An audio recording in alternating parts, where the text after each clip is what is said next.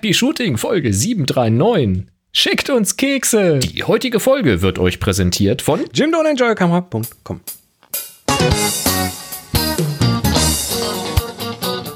Hier ist eine weitere Ausgabe von Happy Shooting, der Fotopodcast. Was? Ach, das ist schon wieder irgendwelche Update-Fenster, die hier aufpoppen von der Software, mit der wir just aufnehmen und äh, Wollt hier ihr das updaten? Nein, nein, jetzt wird Ah, nichts aktualisiert. nein. Alles ist gut. Nix Ich da. hab schon aktualisiert. Ich hab schon. ja, Bleeding Edge. Und hier sind eure Moderatoren, Boris und Chris. Ja, alles neu. Wir haben, wir haben jetzt im Video Namen. Also Namensschildchen. weil Wieder. wir, Wir, haben verwechselt werden. Namen. Ja. Boris meinte dann, wir werden trotzdem verwechselt. Und er hat Natürlich. recht. ähm, was habe ich? Ich habe auf Monterey geupdatet, ganz mutig. Mhm. So, äh, ja, ich habe irgendwo gelesen, dass es geht. es funktioniert im Weit. Im Großen und Ganzen funktioniert Wenn die, wenn die Sendung jetzt irgendwie ruckelt, dann sagt uns bitte Bescheid. Aber äh, ja, Ich bin auf Big Sur geblieben. noch Das, neu? äh, Monterey ist mir noch zu neu. was ist noch neu? Ist noch irgendwas neu bei dir? Nö, ich trage mich schwanger mit den Nö. Gedanken an ein Elektroauto, aber das kriegen die Leute, die mir auf YouTube folgen, mit. Ich glaube, Ich kann sagen, du machst doch da so eine, so eine YouTube-Serie gerade dazu. Ja, Nisfee deinem- heißt die. Zu deiner Reise. Nisfee, Nisfee. N-I-S-F-E-E, Ensonic interessiert sich für ein Elektroauto. Eigentlich geht der Titel noch weiter oder wie ich die Reihe nennen werde, aber das war dann, passte nicht mehr, konnte man nicht mehr erkennen. Ähm, okay. äh, ich glaube, ensonic.de slash Video, funktioniert der Link noch? Habe ich gar nicht ausprobiert. Ich hatte mal so einen Kurzlink zu der Videoseite, ist aber auch egal. Ihr findet mich auf YouTube, wenn ihr nach Ensonic sucht. Äh, hoffe ich. Wir sind übrigens ein Fotopodcast, nur so zur Info. Äh, ihr hört und oder seht Happy Shooting Nee, der auf Kurzlink happyshooting.de und wir haben heute in der Sendung unter anderem diverses Feedback zu bisherigen Sendungen, äh, ein, zwei Ankündigungen, ähm, ein bisschen Kickstarter, ein bisschen Link-Tipps und jetzt müssten wir Echo haben. Space. Ha. Space, Space, Space. Sehr gut. Ja, ein paar Space-Themen, weil. Aber wieso Bitte Echo? Halt, halt das oder echot das im leeren Raum? Ja, natürlich. Oh, wahrscheinlich wahrscheinlich gibt es ein Echo wegen der ganzen Planeten und Monde und so. Man wartet nur nicht lang genug, bis es wieder da ist. Das könnte vielleicht das Problem sein. Ha!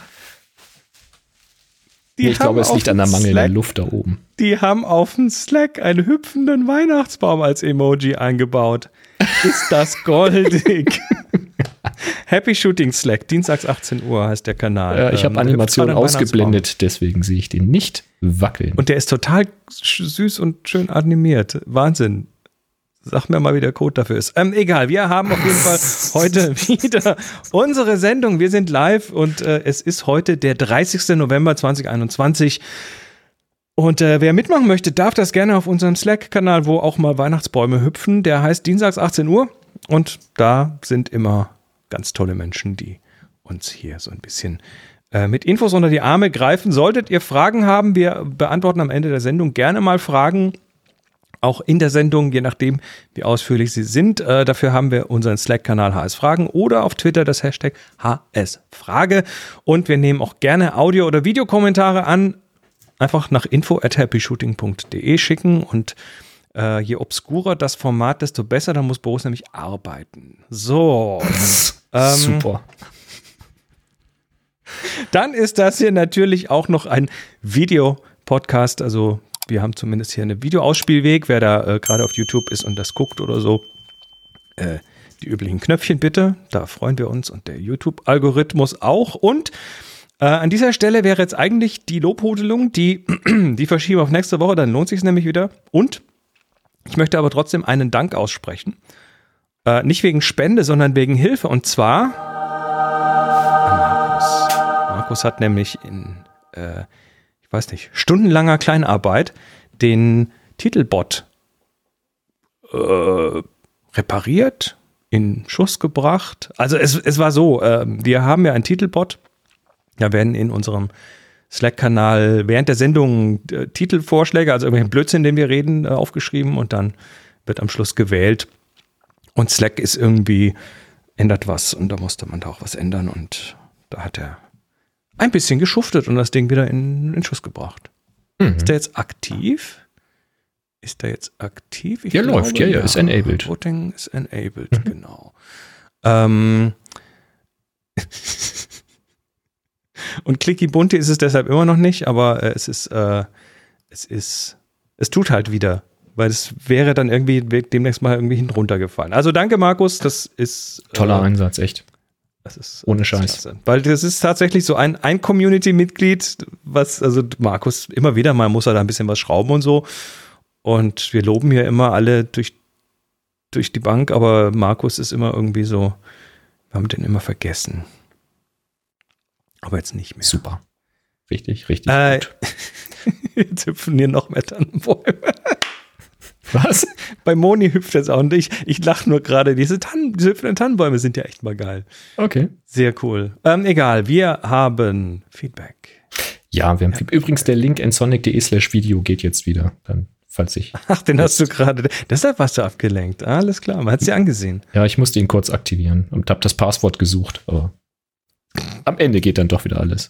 Immer diese Passwörter. Also, der, der Michael hat geschrieben. Bild. Genau. Und zwar geht es um die Gewindeaufgabe. Da hatten wir letztes Mal äh, den Gewinnenden, nämlich Michael, gezogen und hatten dann ein bisschen gerätselt, was wir da sehen. Das ist äh, so eine Metallspäne, so Kringel von Metallspäne, ganz interessant ausgeleuchtet, mhm. eben, äh, wo wir ge gesagt haben, ist wahrscheinlich von den Seiten beleuchtet, weil nach oben hin eben so ein dunkler Schatten ist. Und ich hatte noch spekuliert, dass das vielleicht ein, ähm, ein Stacking sein kann, also ein Fokus-Stacking. Und siehe da, hallo ihr beiden Unermüdlichen, schreibt der Michael, der dieses Bild gemacht hat. Ich freue mich über die Auslosung meines Bildes und den damit verbundenen Preis. Noch mehr freue ich mich allerdings über die Bildkritik. Vielen Dank dafür. Äh, hier ein paar Anmerkungen dazu. Bei den lockeren Fusili-Spänen handelt es sich um Aluminiumspäne, die beim Abstechen auf der Drehmaschine entstanden sind. Ach, man nennt das Abstechen. Das auch brutal eigentlich. Ich habe sie mit den beiden Mini-LED-Leuchten Litra Pro, guck, guck, von rechts und links beleuchtet, wie ihr bereits richtig gesehen hattet. Mit der Olympus-Kamera mhm, hatte ich die Möglichkeit, Focus-Stacking zu machen. Dabei werden 15 Bilder unterschiedlicher Schärfenebenen bereits in der Kamera zusammengerechnet. Sonst hätte man die große Schärfentiefe nicht hinbekommen. Vielen Dank nochmal. Das ist tatsächlich ein geiles Feature von diesen Olympus-Kameras. Habe ich ja hier bei der EM1 auch. Ähm, dieses Focus-Stacking, was dann schon in der Kamera ins fertige Bild dann reingerechnet wird. Das ist echt das ist eins dieser coolen Features für so Nah- und Makroaufnahmen. Ja, das ist mhm. hier zum Einsatz gekommen. Ja, und, und diese kleinen Feedback. Diese kleinen Litra-Lichter sind halt auch coole ähm, Leuchten für sowas. Genau, und das andere ja. ist noch ein Feedback zu der Gequetscht-Aufgabe. Das war mir durchgerutscht, Lukas, Entschuldigung. Ähm, da hatte ich ja gerätselt, wie das beleuchtet ist. Da geht es um diese Saftpresse, die er von oben mhm. beleuchtet hat. Und das sah so ein bisschen aus wie ja, wie so eine Mikroskopaufnahme einer Zelle oder eines Virus oder wie auch immer. Das sah irgendwie ganz dubios aus. Ähm, sehr osmosemäßig jedenfalls. Und da hat er jetzt hier nochmal beschrieben, wie das Ganze aufgenommen wurde. Hey Boris, hey Chris. Ähm, das Erklärbild. Der schwarze Hintergrund ist die Rückseite eines Spiegels. Auch eine interessante Entscheidung. Ähm, darauf habe ich den Blitz den Blitz gestellt, also auf die Rückseite des Spiegels, den Blitz gestellt, der nach oben zeigt. Dann habe ich einen Windschutz für einen Campinggasbrenner drumherum gestellt, der ein ganz bisschen höher ist als der Blitz. Das heißt, jetzt hat er quasi ein Blitzgerät in einem Stöfchen stehen. Dann habe ich eine Orange auf der Saftpresse ausgepresst. Soweit, so gut. Den Saft habe ich unten und die Orangenhälfte oben belassen, also in der Presse. Damit hat er nämlich von oben das Licht weggenommen. Deswegen ist das Bild in der Mitte so dunkel, weil das quasi die Orange von oben ist, wo das Licht vom Blitz, was von unten durch diese transparente Presse leuchtet, dann eben nicht durchkommt. Ähm, die Presse habe ich dann mittig über den Blitz bzw. dem Windschutz abgestellt und das Ganze senkrecht von oben fotografiert. Die durchsichtige Schale in Verbindung mit dem Gitter aus Metall und der gelben Presse hat dann zu diesem Farbenspiel geführt. Die Nachbearbeitung ist nicht so interessant. Ähm, genau. Liebe Grüße, Lukas. Das ist wirklich irre. Und wenn man sich dieses Making-of-Bild anguckt, wie das Ganze ausschaut, würde man erstmal so nicht auf den Gedanken kommen, dass das so ein Bild bei rauskommt. Ähm, sehr kreativ, sehr geile Umsetzung. danke für dieses Making-of. Ähm, das hat mir Spaß gemacht, das mal nochmal rückwärts zu durchdenken. Ja, und manchmal muss man einfach mal probieren. Absolut. Und sei es noch so, sei es noch so abstrus, aber kommt schon cooles Zeug raus. Klasse. Richtig cool, ja. Ja, wir haben noch eine ja, leicht traurige Nachricht, ähm, wobei es ja eigentlich zu erwarten war. Die Fotobörse Darmstadt fällt aus. Die Winterfotobörse, die eigentlich immer am ersten äh, Advent stattfindet. Es fällt uns alles andere als leicht, schreiben Sie auch für diesen Herbst unsere traditionsreiche Fotobörse absagen zu müssen. Um eine aktive Organisation zu starten, ist die Situation für Veranstaltungen dieser Größenordnung in Innenräumen leider noch zu unklar. Sobald wir ganz sicher eine nächste Börse veranstalten können, informieren wir Sie hier rechtzeitig. Unsere ganze Zuversicht richtet sich jetzt auf eine Fotobörse im April 22. Alles Gute und bleiben Sie bitte gesund. Ja. Dem Wunsch schließen wir uns natürlich an. Ja, ich, es verbindet uns ja dann doch einiges äh, mit der Fotobörse. Also Moni ja, und mich besonders, weil ja. Ihr wart ja jetzt schon häufiger da. Durch meine erste Großformatkamera her gehabt. Mhm. Und äh, meine Mamiya 645 ist da auch her. Und Monis erstes Biest ist da auch her. Und überhaupt. Und sogar das Objektiv für meine erste Großformatkamera habt ihr mir nämlich da auch mitgebracht. Mhm. Quasi. Stimmt. Ein Auftragseinkauf. Stimmt. Ähm, ja, ja, da hoffen wir mal alle. Dann gucken wir mal nach Kickstarter. Ja, jetzt wird es interessant. Ähm, es geht um ein Objektiv. Der Uwe hat es, glaube ich, im Slack gepostet und Peter hat es noch per E-Mail geschickt gehabt. Äh, das waren zumindest die zwei, die ich gesehen habe. Sorry, wenn ihr das auch geschickt habt und ich habe es jetzt übersehen. Es geht um ein Lichtfeldobjektiv, das man bei Kickstarter unterstützen kann. Das bedeutet, das ist ein Objektiv, was mehrere Bilder auf den Sensor wirft, jeweils aus einer etwas anderen Perspektive, also Stichwort Parallaxe. Ähm, und dann eben mit einer Software werden diese mehreren Bilder wieder kombiniert zu einem Bild oder zu einer 3D-Punktewolke. Und wenn es zu einem Bild kombiniert wird, bekommt man auch eine, eine, äh, eine Tiefe, in Tiefeninformation, eine Depth Map dazu ähm, die zum. Beispiel, ich vermute, das wird hier auch funktionieren, äh, in Lightroom dann genutzt werden kann, um bei der Bearbeitung eben auf verschiedenen tiefen Ebenen andere Bearbeitungen anzuwenden und ähnliches. Also so wie das jetzt äh, so ein iPhone und andere Smartphones inzwischen auch machen, wenn sie diese äh, Tiefeninformationen mit speichern, diese Tiefenkarte. Ähm, das passiert hier eben mit einem Objektiv, das an eine Spiegelreflex oder spiegellose Großformat, äh, Großformat, Vollformatkamera dran kann 35 mm. Es soll mit äh, verschiedenen Mounts geliefert werden. Sie ähm, hatten hier geschrieben auf Golem, dass es an, äh, dass es kompatibel für alle Vollformatkameras sein soll. Und da fragt man sich jetzt natürlich erstmal grundsätzlich, wie funktioniert denn das mit Parallaxe? Und ähm, da kann ich euch sagen, wenn ihr mal bei einer Großformatkamera so unterm Tuch euch gesteckt habt und habt mit beiden Augen auf die Mattscheibe geschaut von dieser Großformatkamera und scharf gestellt, dann werdet ihr erlebt haben, dass das Ganze dreidimensional aussieht, plastisch. Also als ob ihr wirklich eine Tiefe habt auf dieser Mattscheibe, so reinfassen könntet. Und das ist auch so. Weil jedes eurer Augen auf dieser Mattscheibe das Bild aus einem anderen Winkel sieht und das Objektiv sieht ja auch Licht aus verschiedenen Richtungen kommen. Und ihr habt dann tatsächlich ein dreidimensionales Bild auf dieser Mattscheibe. Und das habt ihr in der Vollformatkamera auch, also in der Spiegelreflexkamera, da habt ihr das auch auf der Mattscheibe, das ist auch dreidimensional. Man sieht es nur nicht, weil man nur mit einem Auge reinguckt. Man kann das aber erahnen, wenn man mal mit dem Auge so ein bisschen in dem Sucher hin und her sich bewegt und dann sieht man, äh, wenn man halt ein Motiv hat, was relativ nah dran ist, dann sieht man so ein bisschen eine Parallaxe im Sucher. Und das machen sich natürlich hier ähm, äh, diese Objektive, diese Lichtfeldtechnik macht sich das zunutze. Wir hatten ja schon gesprochen über eine Lightro, wo dann halt diverse Bilder irgendwie auf den Sensor geworfen wurden, auf einen sehr hochauflösenden Sensor. Und hier ist es jetzt so, dass dieses Objektiv wohl, es ist äh, ein, ein 80 mm Brennweite ist das, und da soll innen drinne quasi ein Spiegeltunnel sein, der dann das Bild, was das Objektiv erzeugt hat, äh, auffächert auf neun verschiedene Bilder, also aus neun Bildern, die eben aus verschiedenen Ecken dieses Objektivs kommen, Mitte und den Rändern halt. Und dann hast du auf dem Sensor eben eine Aufnahme wo aber neun leicht verschiedene Bilder drauf sind. Und die werden nun wiederum in der Software miteinander verrechnet. Und jetzt würde man sagen, dann habe ich hier nur noch ein Neuntel meiner Sensorauflösung. Dem ist nicht so, weil diese Software natürlich mit Computational Photography arbeiten kann ähm, und dann eben Pixel miteinander verrechnen kann und Informationen kennt aus den jeweils anderen Bildern, das ja was, was ich wahrscheinlich wieder leicht versetzt ist. Also Computerfu und sie schreiben, dass man in etwa die halbe Auflösung des Sensors im finalen Bild haben soll. Soweit erstmal die Technik. Vielleicht noch technische soweit, Daten dazu. Soweit die Claims, soweit die Claims. Genau. Äh, einkaufen Was- tut man sich was- das Ganze, äh, also eine 80 mm Brennweite mit 1,7 Kilo und 25 Zentimeter Länge, das was ganz schön wuchtig ist.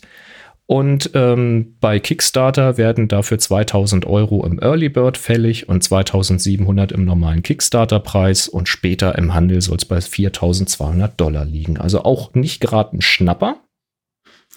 Ähm, und jetzt ist die Frage, taugt das was? Was meinen wir dazu? Also ich- will dem erstmal, ich will, ich will erstmal ein paar Sachen klären, weil äh, dieses Wort Lichtfeld, Lightfield wird immer sehr gerne durch die Gegend geworfen, ist aber äh, physikalisch was anderes. Das hier ist keine Lightfield, das ist kein Lightfield-Objektiv. Sie sagen sogar selber im Video Lightfield inspired. Ja. Also es ist, letztendlich ist das Objektiv sowas wie ein Kaleidoskop. Das macht dann äh, einfach so, so neun Bilder nebeneinander. Ähm, und dann wird mit Berechnungen welcher Art auch immer, wird da quasi dann die Tiefe rausgerechnet und irgendwie die Auflösung wieder ein bisschen hochgerechnet. So verstehe ich Ganz das. kurz, das Verrechnen ist ja insofern kein Hexenwerk, weil das machen die Smartphones jetzt schon. Teils sogar mit nur einer Kamera, das durch ein bisschen Wackeln kriegen die das raus oder eben mit zwei, drei, vier Kameras. Und diese ganze Geschichte, dass du aus mehreren Blickwinkeln ein Bild berechnest, das ist in der Fotogrammetrie inzwischen gang und gäbe. Das gibt es in ganz, ganz großem Maßstab. Ähm, das wird Genau. hier auch dahinter stecken. Ja, oder du hast in deinen, also du hast in deinen Phones äh, entweder mehrere Kameras, aus denen die Tiefe äh, rausgezogen wird, oder du hast irgendwelche Sensoren, zum Beispiel dieses äh, Solid State LiDAR, was äh, die neuen iPhones drin haben, die größeren, äh, wo auch Tiefeninformation rausfällt und da entsteht dann eine Depth Map und die entsteht hier auch aus der Software, so sehe ich das. Mhm. Ähm, wie gut die aufgelöst ist, ist mir nicht ganz klar. Da gibt es jetzt so im Video so ein paar Sachen, die sie zeigen, aber wie weit das der Realität entspricht, weiß ich nicht. Und ich bin ein bisschen, also es ist im Prinzip, so wie ich das sehe, ist es im Prinzip nichts anderes als die Lytro. Nur, dass du hier nicht mehr die Kombi hast, wo das alles integriert ist, sondern dass es ein Objektiv hast, was du halt auf deine Spiegelreflex oder äh, Spiegellose draufschrauben kannst, Genau. wo dann hinten was rausfällt, dann brauchst du, musst du deren Software verwenden, Ja. um das Bild in irgendeiner Form nutzbar zu machen. Mhm. Und da wird dann ein, äh, ein Bild mit einem zusätzlichen tiefen Kanal quasi rausgeworfen. So verstehe ich das. So verstehe ich das auch, ganz genau. Ja. Ähm, es stellt sich, es, also ich habe einfach mehrere Fragen. A, ist das so gut wie die Lytro? Ist das besser als die Lytro? Wie vergleicht sich das mit den, mit den tiefen Maps von aktuellen Smartphones? Und Ja, wie Vor präzise allem, ist die wo- aufgelöst, die Tiefe? wo ist es in der Praxis? Äh, wo, wo läuft es in der Praxis? Was bringt das in der Praxis? Weil die, die Leitro-Geschichten, die damals ja tatsächlich auch für den Profibereich dann äh, angefangen waren in der Umsetzung, ähm, die versprochen haben, du könntest damit jetzt hier Hollywood-Filme machen und den Hintergrund einfach durch die Tiefenmap austauschen und dann bräuchtest du kein Greenscreen mehr. Ähm, davon sehe ich nichts. Nee. Und die das haben Hat sich dann erledigt, ja.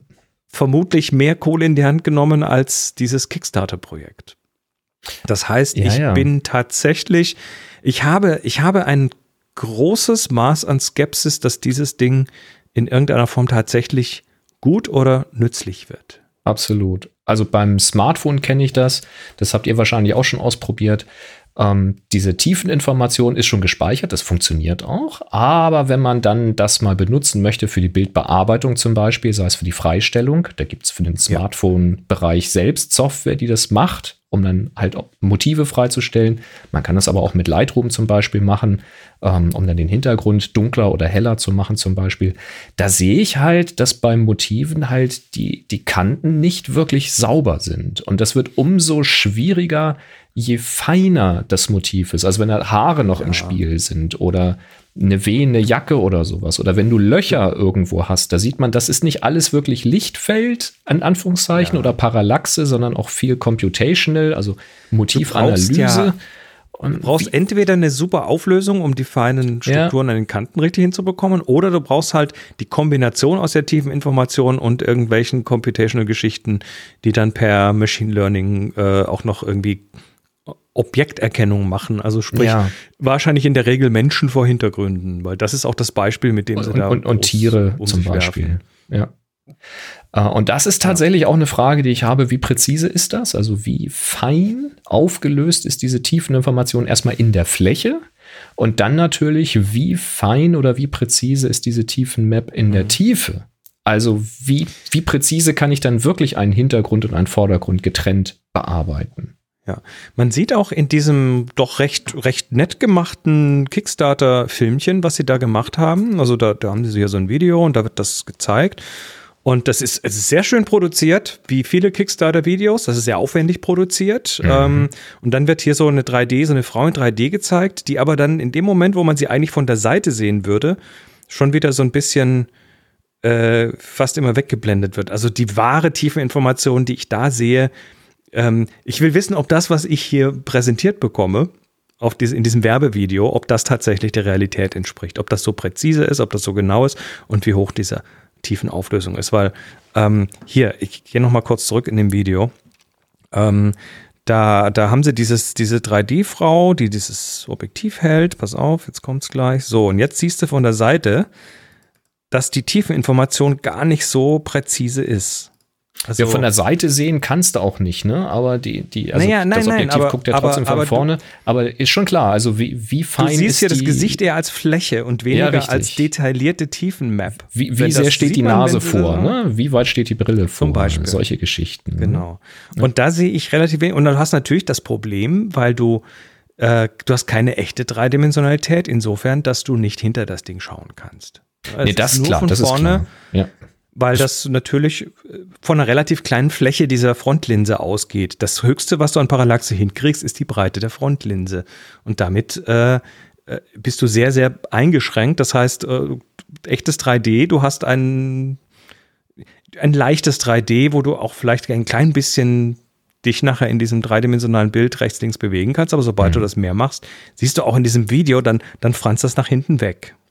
Na klar, also äh, du kannst halt jetzt nicht erwarten, dass du da ein Foto machst und hast dann ein 360 Grad 3D ähm, Modell. Ja gut, das erwarte ich das, auch nicht, aber selbst, selbst die Auflösung in der Tiefe äh, sehe ja. ich da in diesen äh, Demos hier, sehe ich da, also ich sehe sehr viel oh, wichtige Technik und so, das wird hier aber nicht wirklich im Detail erklärt. Wahrscheinlich müssen sie das natürlich auch schützen, das verstehe ich schon. Ähm, aber ich sehe nicht die Präzision und die Qualität der Tiefenmap und in diesem Video jetzt. Und ja, ja, damit stellt sich für mich die Frage nach der Nützlichkeit. Wo bringt mir das was?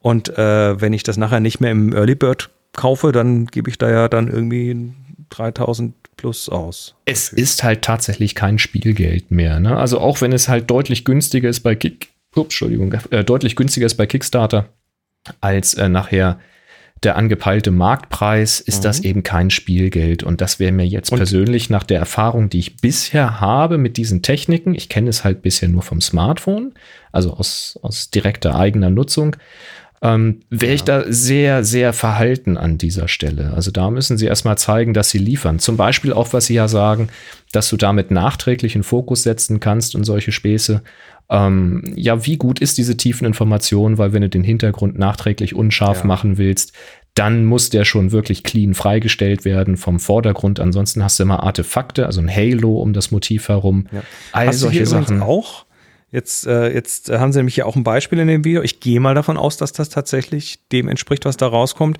Und dann siehst du schon an den Kanten so richtig, also da fehlt noch so ein bisschen was. Hm.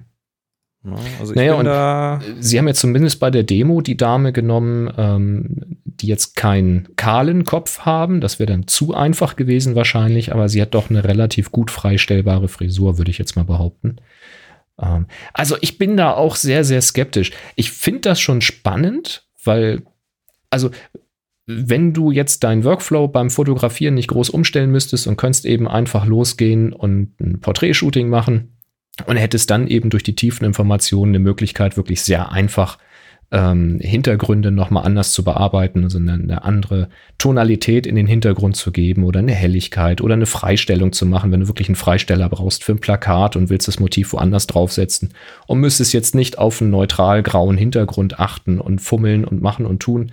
Das hätte schon was. Aber ob es das erfüllt und alles andere würde ich, also wenn es das nicht erfüllt, wäre es mir den Preis nicht wert, weil dafür kriege ich sehr, sehr gute Objektive ähm, und mit, mit Photoshop und Lightroom und anderen Programmen eben auch Techniken per Knopfdruck mein Motiv zu markieren in einer okayen Qualität und den Hintergrund anders zu bearbeiten.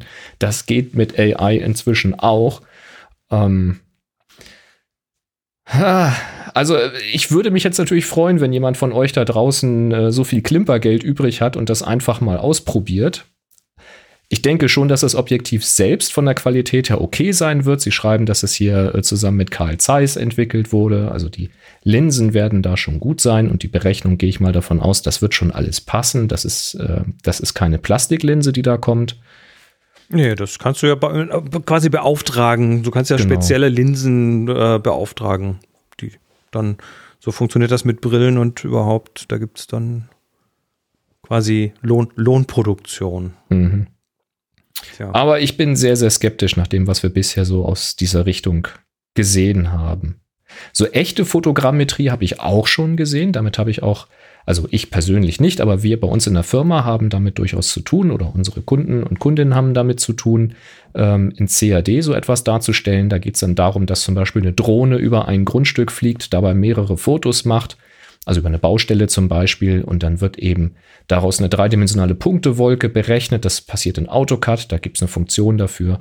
Und dann kann man damit eben Aufmaße machen und Erdbewegungen berechnen und Fortschritte äh, berechnen beim Auffüllen von Gruben und so weiter und so fort. Das ist, äh, wenn du irgendwelche Böschungen äh, bepflanzen willst, kannst du damit dann allerhand Berechnungen anstellen im dreidimensionalen Raum und Abrechnungen machen und so weiter. Und in irgendwelchen Dokumentationen, wenn sie dann äh, unterirdisch oder in irgendwelchen Pyramidengängen Fotos machen, einfach so am langen Stab, Blitz, Blitz, Blitz in alle Richtungen irgendwie wild Fotos machen, den ganzen Gang lang spazieren und hinterher hast du äh, ein 3D-Bild vom gesamten Gang. Ähm, also diese ganze Fotogrammetrie finde ich super faszinierend und das ist super klasse. Aber aus einem Objektiv in eine Blickrichtung all diese Informationen rauszuholen, die mir dann so viel mehr Wert geben als das, was KI im Augenblick in der Bildbearbeitung per Knopfdruck auch macht, nämlich Vordergrund, Hintergrund freistellen und ähnliches. Das möchte ich doch bitte erstmal sehen, bevor ich da Geld investiere. Ich habe, äh, kennst du Corridor Crew? Das sind so VFX-Artists aus Ich Los Angeles, nicht. die, die einen, einen YouTube-Kanal haben und da recht cooles Zeug machen. Und die hatten kürzlich, ich vermute, das war so, so eine Pro Product-Integration-Geschichte. Da sind die in so eine amerikanische, in so, in so eine Geisterstadt gegangen, so ein Mining-Dorf, so ein altes, Mhm. äh, und haben dort äh, mit so einem mit, mit Phones und äh, irgendwelchen selbstgebastelten Rigs äh, dann das Dorf digitalisiert, fotogrammetrisch oder beziehungsweise mit entsprechender Software, Innenräume mit LiDAR und ähm, sind dann auch noch in so einen alten Minenstollen rein und haben dann quasi den, den Stollen irgendwie dann dreidimensional rausgelassen. Das fand ich ganz interessant. Mhm. Ja, ja. Oh. Gibt es ein paar ganz coole Dokumentationen so auf Arte Wobei- und ARD. Weil ich habe jetzt ja ein 13 Pro, iPhone 13 Pro, das hat ja dieses LiDAR. Ja. Aber so präzise ist das auch nicht in der Auflösung. Nein, aber das kannst Da du auch nicht vergleichen mit so einem Profi-Leider-System. Da ist der Foto, fotogrammetrische Ansatz, also mit Fotos aus mehreren Richtungen, ist da besser als das LiDAR, was Ja. drin ist. Nur bist du, nur bist du in dem LiDAR verdammt schnell. Das stimmt. Und Aber damit auch- ist es auch schon wieder relativ sinnvoll. Auch Apple nutzt ja die Kombination dann aus beidem und so. Naja. Ja. Na gut. Ja, was sagt ihr dazu? Zu diesem Objektiv? Spannender, als wir das gerade finden? Weniger skeptisch, als wir das hier gerade sind? Oder pff, Finger weg? Weißt du, weißt du, welches Objektiv ja das Beste ist? Gar kein Objektiv. Ein Loch. Ein Loch? Der Hab- Jürgen hat uns was geschickt. Ähm, ja, oh, ich bin, ich bin, äh, Du musst das Tempo schon mitgehen, Boris. Ähm, Ich, ich, war, ich war schon weiter. Ich war schneller. Entschuldigung. ja, das ist nicht mein Problem. Der Jürgen hat uns einen Link geschickt. Ja, ich werde am Klostergeister digital arbeiten. Das wollen wir noch sehen. Aber bis dahin gibt es so schöne neue analoge Projekte. Zum Beispiel, da verlinkt er zur Ilford Obscura Pinhole Camera Kit. Es gibt nämlich von Ilford eine 4x5 Zoll äh, Lochkamera. Und für 94,89 Euro hier. Äh, Ja, Ich habe die, ich hab die noch nicht in den Fingern gehabt. Ich auch nicht. Das ist ein, ein Kit, ja, macht wahrscheinlich genau das, was es soll, nämlich ein 4x5 Zoll. Ja. Das ist negativ belichten. Das Also am Ende des nicht, woraus das Tages, gemacht ist und so. ja, am Ende des Tages geht jede lichtdichte Kiste, wo man ein Stück Film reinlegen kann oder Fotopapier und vorne ein Loch dran. Die Kunst ist halt, ein gutes Loch zu kriegen. Ne? Dass man auch einigermaßen scharfe Bilder bekommt. Das sieht aus, als ob es aus Pappe wäre, weil das Item Weight hier in Amazon steht mit äh, 0,95 Gramm. Das kann nicht ganz sein. Gramm? Das meinen die Steht hier 0,9? 0,9. Hm? 0,9. Das, ist Das doch glaub ich nicht. Keine Ahnung. Nee, 0,42 Kilogramm wiegt das Paket. Ja, schon besser. dran. Nun gut. Ähm, danke, Jürgen. 0,9 Gramm. Eine Feder, Äh, eine Feder. Keine Ahnung. Wie auch immer. Aber wer keine Lochkamera haben will, sondern eine richtige Kamera, aber was Kompaktes für unterwegs sucht, da hat der Wilhelm uns einen Link geschickt, nämlich zu National Geographics. Die haben mal eine Übersicht gemacht. Ihr kennt das, ne? Zum Jahreswechsel geht's wieder los. Die besten XY für das nächste Jahr oder was auch immer.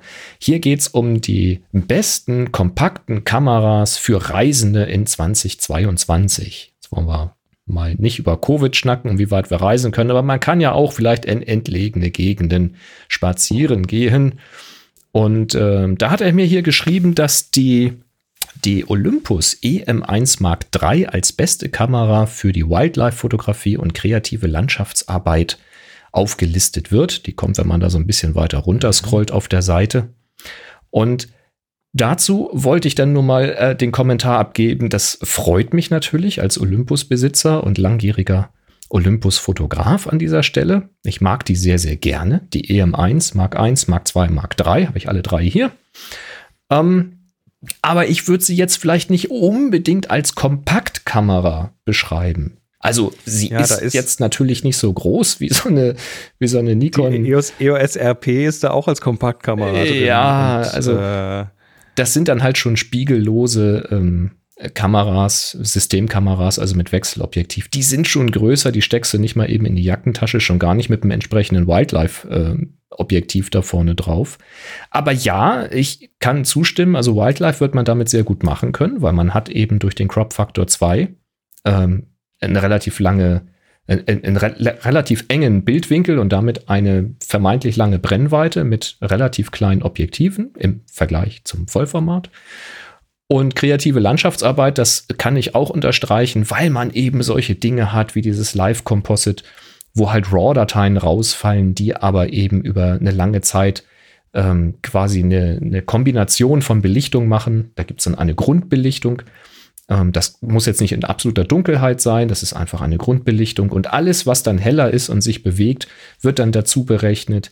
Es gibt einen virtuellen Graufilter, wo man halt Langzeitbelichtungen mit faken kann von bewegten Dingen wie Wolken und äh, Wasser und so weiter. Das, da kann man sehr, sehr äh, viel Spaß mit haben und sehr, sehr kreativ mit sein. Das stimmt schon. Kompakt ist jetzt Auslegungssache. Da fand ich tatsächlich hier gleich die erste, die da drauf war, die Ricoh GR3, glaube ich, hatten sie da gezeigt. Ähm, oder die, die neue GR3X. Oder die, die GR3X. Die ist genau. ja rausgekommen. Die ist kompakt und die habe ich, ja. Äh, glaube ich, einmal in der Hand gehabt, aber noch nie richtig mitgearbeitet. Aber würde ich gern mal tun, weil die, äh, die, die, die kriegt ja leuchtende, leuchtende, flammende Reviews, kriegt die. Ja, also die ist wirklich klein. Ich hatte sie auch in der Hand. Der Kai hat ja so eine. Äh, ich weiß nicht, ob sie drei oder die zwei ist, aber die ist wirklich klein und die kannst du wirklich in die Jackentasche stecken und da kannst du die auf einen längeren Spaziergang oder eine Wanderung einfach mitnehmen. Die trägt nicht auf und macht sehr, sehr gute Bilder, ähm, weil verhältnismäßig großer Sensor, tolles Objektiv.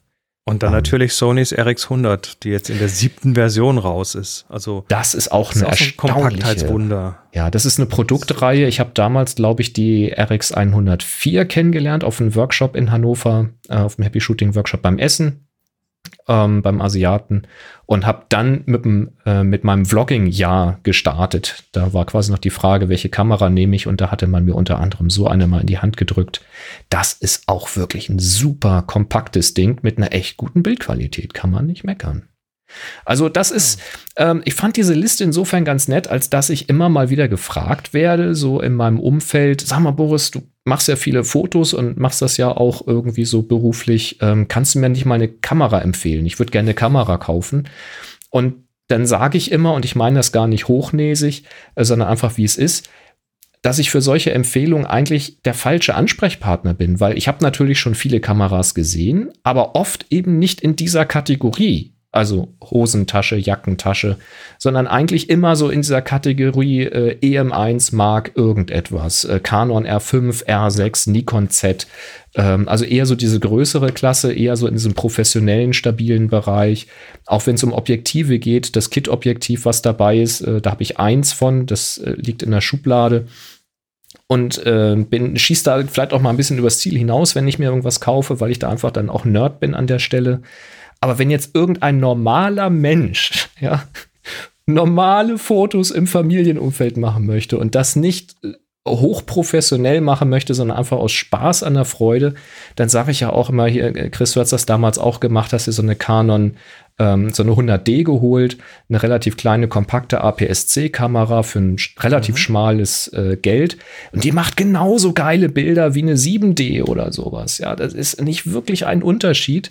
Ähm, aber wenn es jetzt eben noch eine Stelle kompakter werden soll, ja, ein bisschen, aber das ist ein Niveau. Wir sehen das, weißt du? Aber ja, hohe ISO, hohe ISO kann es halt nicht. Ja, das okay. Ja, draufgeschissen. Ja, damit, ne? ja du, du sagst aber hier, Onkel Helmut, der hat halt irgendwie, ja. der will damit unter dem Weihnachtsbaum bei Halbdunkelheit fotografieren und dann bist du mit so einer dann schon. Ja, wobei da sage ich inzwischen auch tatsächlich, äh, kauf dir ein gutes Smartphone, weißt du, weil die sind in diesen Situationen einfach unschlagbar gut das, äh, dann investier halt in Smartphone. Aber da muss man natürlich sagen, wenn du in so ein Smartphone investierst, da kriegst du auch zwei kompakte Kameras dafür. Also das darf man ja auch immer nicht vergessen. Äh, die sind ja auch nicht gerade billig, diese Smartphone-Kameras. Und von daher, ich bin da immer der Falsche und freue mich dann über solche Links, weil dann kann ich mal sagen, du, ich kann es dir nicht sagen. Ich hab, kann ja auch nicht irgendwie die, mit denen ich wirklich Erfahrung habe und die, die ich wirklich aus meiner Erfahrung heraus empfehlen könnte, sprengen in der Regel jedes Budget von jemandem, der mich danach fragt. Ähm, da kriege ich dann nur so einen Handfächer vor der Stirn, so du hast ja nicht mehr alle. Ähm, und so einen Link dann mal weitergeben zu können und zu sagen, guck mal, das ist so, ein, so eine aktuelle Übersicht von schönen Kameras. Und deswegen freut es mich an dieser Stelle auch, dass es jetzt nicht nur Hosentaschenkameras sind, sondern eben auch die etwas größeren. Und eben dabei steht so, für welchen Anwendungsfall Sie das empfehlen. Das hilft mir auch. Also sowas gebe ich dann auch gerne mal weiter. Finde ich schön. Ja, ja. ja. Gut. Gut, damit hätten wir die Frage zwar nicht beantwortet, welches die beste ist, aber Ach, zumindest es, die beste eine, gibt es nicht. Liste. Ja, da, ich, letztendlich hängt das natürlich wieder davon ab, ähm, sich das Zeug halt mal in die Hand zu nehmen. Mal, mal zum Saturn zu fahren oder so, wo es halt noch, wo es halt noch Fotoabteilungen ähm, gibt und äh, dann ist aber möglich, dann auch da zu kaufen, weil sonst ist das. Das wäre schon nett. Ja, da sollte man dann nicht ja. sagen, ja, aber da hinten gibt es noch 30 Euro günstiger oder im Netz gibt es 50 Euro günstiger. Denn weil sonst machen die irgendwann ihre Kameraabteilungen ja. zu und dann, ja. Genau. Außerdem, also ich würde nicht vor Ort kaufen, wenn die Verkäufer mich irgendwie schlecht behandeln, dann würde ich das auch nicht machen. Aber wenn man da ein nettes Gespräch hat mit den Verkäufern und Verkäuferinnen, ähm, mhm. dann kann man auch sehr kreative Gespräche da vielleicht führen und dann, äh, ja, unterstützt das Leute. Macht die Stadt nicht tot. Aber apropos tot, da fällt mir jetzt auch kein Übergang zu ein. Was ist das denn für ein Übergang? Happy Shooting, der Fotopodcast. Werbung. Ist doch alles nicht wahr. Wir werden nicht tot, sondern unterstützt von enjoycamera.com und äh, die äh, sind das, das sind die mit dem Fotozubehör. Ihr kriegt 5% auf jede Bestellung mit dem Gutschein Happy Shooting 2021 und äh, das, da gibt es zum Beispiel die Cookie Cutter. Die, oh, guck mal, bei mir ist das Grüne durchsichtig. Ja, bei mir nicht. Siehst du? Ja, Siehst das liegt aber an deinen komischen Kameraeinstellungen. Ja, ähm, ja ähm, hier, äh, ich mach mal auf. Ich habe schon offen. Das ist jetzt nichts Neues, das kennen die äh, geneigten Hörerinnen und Hörer schon, aber Keksausstecher. Drei, ja, nicht nur das, nicht nur das, das ist das Schöne. Also du hast einmal den Ausstecher. Nee, das ja. Grüne, das ist falsch. Ich muss ein rotes nehmen. Moment. So. Hier zum Beispiel eine TLR, also so eine, so eine Roller oder sowas, Rollerflex. Und nicht nur das, sondern du hast dann eben zum Ausstechen und dann noch innen so ein Stempel. Mit diesem Stempel machst du dann auf den Keks quasi noch die Objektive drauf und so. Das heißt, du machst oben die Struktur noch rein, damit man auch sieht, dass das eine Kamera ist und nicht irgendwie eine komische Form. Mhm. Äh, und dann kannst du es hinterher anpinseln, anmalen und das ist, äh, das sieht tatsächlich sehr, sehr appetitlich aus. Ähm, da gibt es hier ja. diverse Bilder, also wenn man die schön anmalt und so und das dann, also ich kriege jetzt Appetit auf. Und das Schöne ist, auf der Rückseite ist sogar ein Rezept drauf für den Teig. Das hilft natürlich. Also, ihr könnt natürlich jeden Teig nehmen, den ihr wollt, aber für mich ist es sehr hilfreich, dass da direkt ein Rezept dabei ist. Ja, und das Ganze gibt's äh, zum Dauersonderpreis jetzt für nur noch 7,99. War vorher teurer. Ja, haut rein, Leute. Das Doppelt so äh, teuer oder so. Ist bald Weihnachten. Ich, Kekse. Wir, wir wollen Schickt uns Kekse. schickt uns Kamerakekse. Ja, genau, schickt uns Kekse. Ja, die Adresse, SUC steht äh, nämlich nicht für Supercharger, sondern für schickt uns Kekse. Also Cookies. Schickt uns Cookies. SUK. Ist auch egal. Du bist, du bist im falschen Thema hier, ist okay.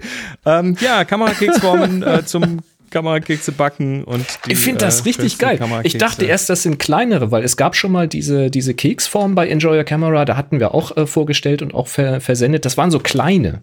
Das war dann einfach wirklich nur so in der Seiten, äh, nee, in der Frontalansicht so von, von Spiegelreflexkameras und sowas. Und dann musste man selber mit Fantasie ein bisschen draufmalen. Die sind halt tatsächlich richtig schön groß und kann, können gestempelt werden. Ähm, das verspricht wirklich sehr lecker zu sein. Also man müsste jetzt ja. natürlich mal die Unterschiede sehen mit einem hellen Teig, mit einem dunklen Teig, mit Honig, mit Mandeln. Ähm, das können wir natürlich gar nicht leisten. Da sind wir auf euch angewiesen, dass ihr uns einfach verschiedene Muster mal schickt, damit wir gucken, ob das denn auch schmeckt. Ich finde das. Weißt du, schaffen wir von der Zeit her noch vor Weihnachten noch so einen Kekswettbewerb und. Äh, ja, ich weiß es nicht. Nee, lass mal, lass mal bleiben. Ähm, aber, aber holt's euch für äh, 7,99 und äh, wie gesagt, mit dem Gutschein Happy, Happy, Happy, ich fang nochmal an. Happy Shooting 2021 kommt ihr in den Genuss von 5% auf jede Bestellung mit äh, dem Gutschein Happy Shooting 2021. Also wenn ich genügend Kekse bekommen sollte, dann, der Uwe schreibt es hier schon, dann mache ich auch einen Keks-Dreiteiler. Dann stelle ich eure Kekse vor. Das ist gut. Ja. Ist das eigentlich gefährlich, so eine Aufforderung? Nicht, dass da vergiftete Kekse du kommen, weißt ja, Du weißt ja, du weißt ja, die Leute mögen das nicht, wenn man beim Podcasten isst. Das stimmt. Also egal, Aber wenn Dankeschön, man wegen des äh, Podcasts. Dankeschön. Die Frage ist, kann ich das jetzt noch ausprobieren, bevor ich sie weiter verschenke? Oder? Nee, nein, kannst du nicht. Ist dann schwierig. Aber ich kann sie ja waschen. Ich kann sie doch abwaschen. Ist doch Kunststoff. Schauen wir mal. Kannst du machen. kannst du machen. Ähm, Schauen wir. Ja. Äh, kommen wir zu einem. Jetzt kommen wir zum Space. Wir reden über Space. Space. Space. Ähm, ja, wir reden über Space und zwar hat uns das der Kai geschickt und äh, das ist ein Thema, was ich eh schon mal äh, hier bringen wollte und das, ja, da, da passieren gerade so ein paar Sachen und Space hat ja immer mit Fotografie zu tun Ähm, wir gehen jetzt mal nicht in den Space, sondern bleiben auf der Erde und werfen mal einen Blick auf äh, die größte Kamera, die größte Digitalkamera der Welt.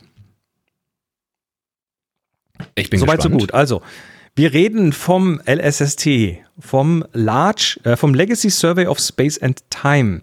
Es äh, wurde eine Kamera gebaut und diese Kamera, ähm, äh, letztendlich ist es ein Teleskop, ein sehr unkonventionelles Teleskop, was dafür gemacht ist, um den gesamten Südhimmel regelmäßig zu aufzunehmen. Also quasi eine, eine Timeline äh, von den Veränderungen dort zu machen. Und ähm, das Ganze äh, quasi dauerhaft. Ist kein Video, das braucht schon eine Weile, um den Himmel zu machen, aber wir reden hier von irgendwie alle 15 Sekunden ein Bild. Und das Ganze Krass. zeigt äh, auf den Südhimmel und ähm, ist im Prinzip ein Teleskop mit einer Blende 1,2 Linse und einer aktiven, äh, effektiven äh, Brennweite von 10.310 Millimetern. Also 10 Meter. geht schon was. 10 Meter. Ähm, das Bei Ganze soll Blende 10 Jahre 1,2. lang dauern. Okay. Das Ganze soll 10 Jahre lang dauern und wie gesagt, alle 15 Sekunden Bild.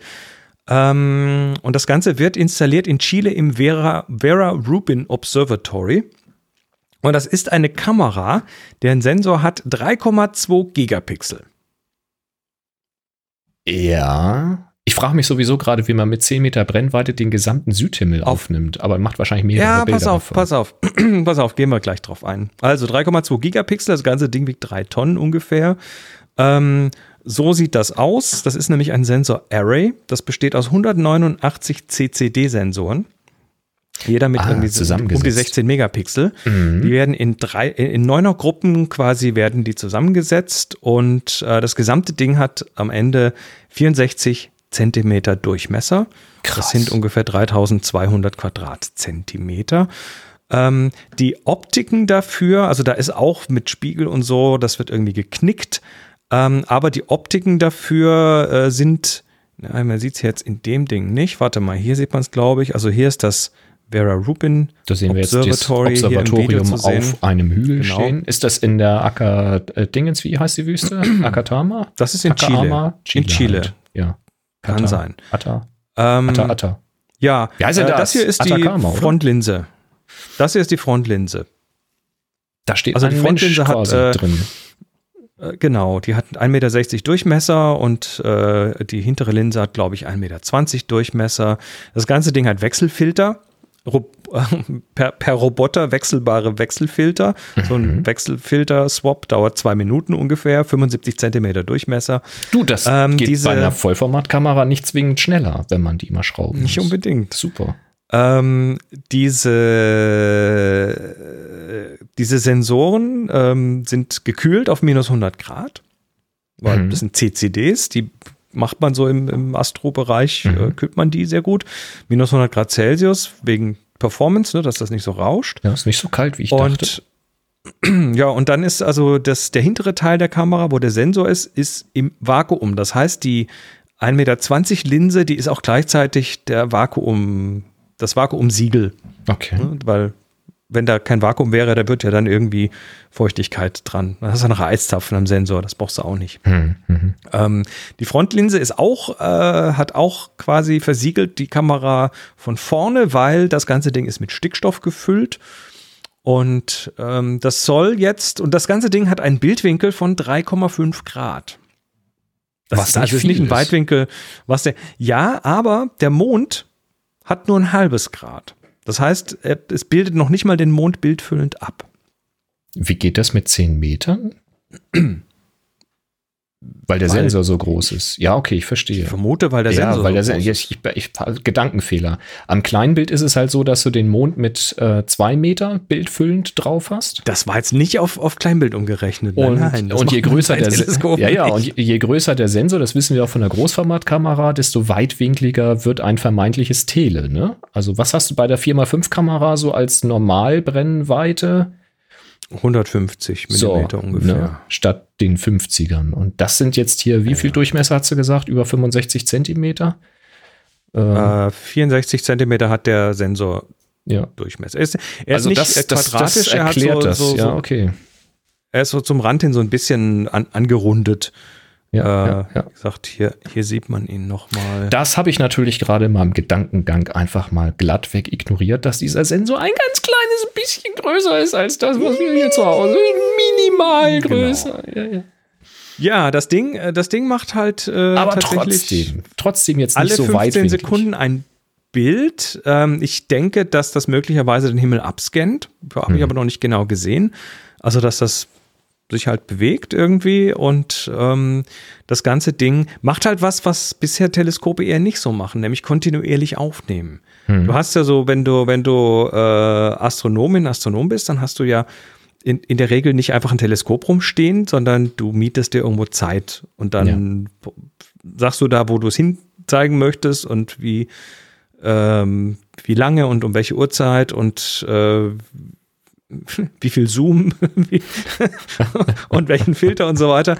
Ähm, und dann hast du deine Bilder und deine Daten und ähm, diese Langzeitbeobachtung, die jetzt über zehn Jahre laufen wird, ist halt schon irgendwie der Hammer. Und äh, das ganze Ding wird äh, als Peak, die Peak RAW-Daten sind drei Gigabyte pro Sekunde, die da rausfallen. Im Durchschnitt sind es aber no, nur in Anführungszeichen 600 Megabyte pro Sekunde und die werden pro Nacht 15 Terabyte an Daten erzeugen und das über zehn Jahre jede Nacht. Hm.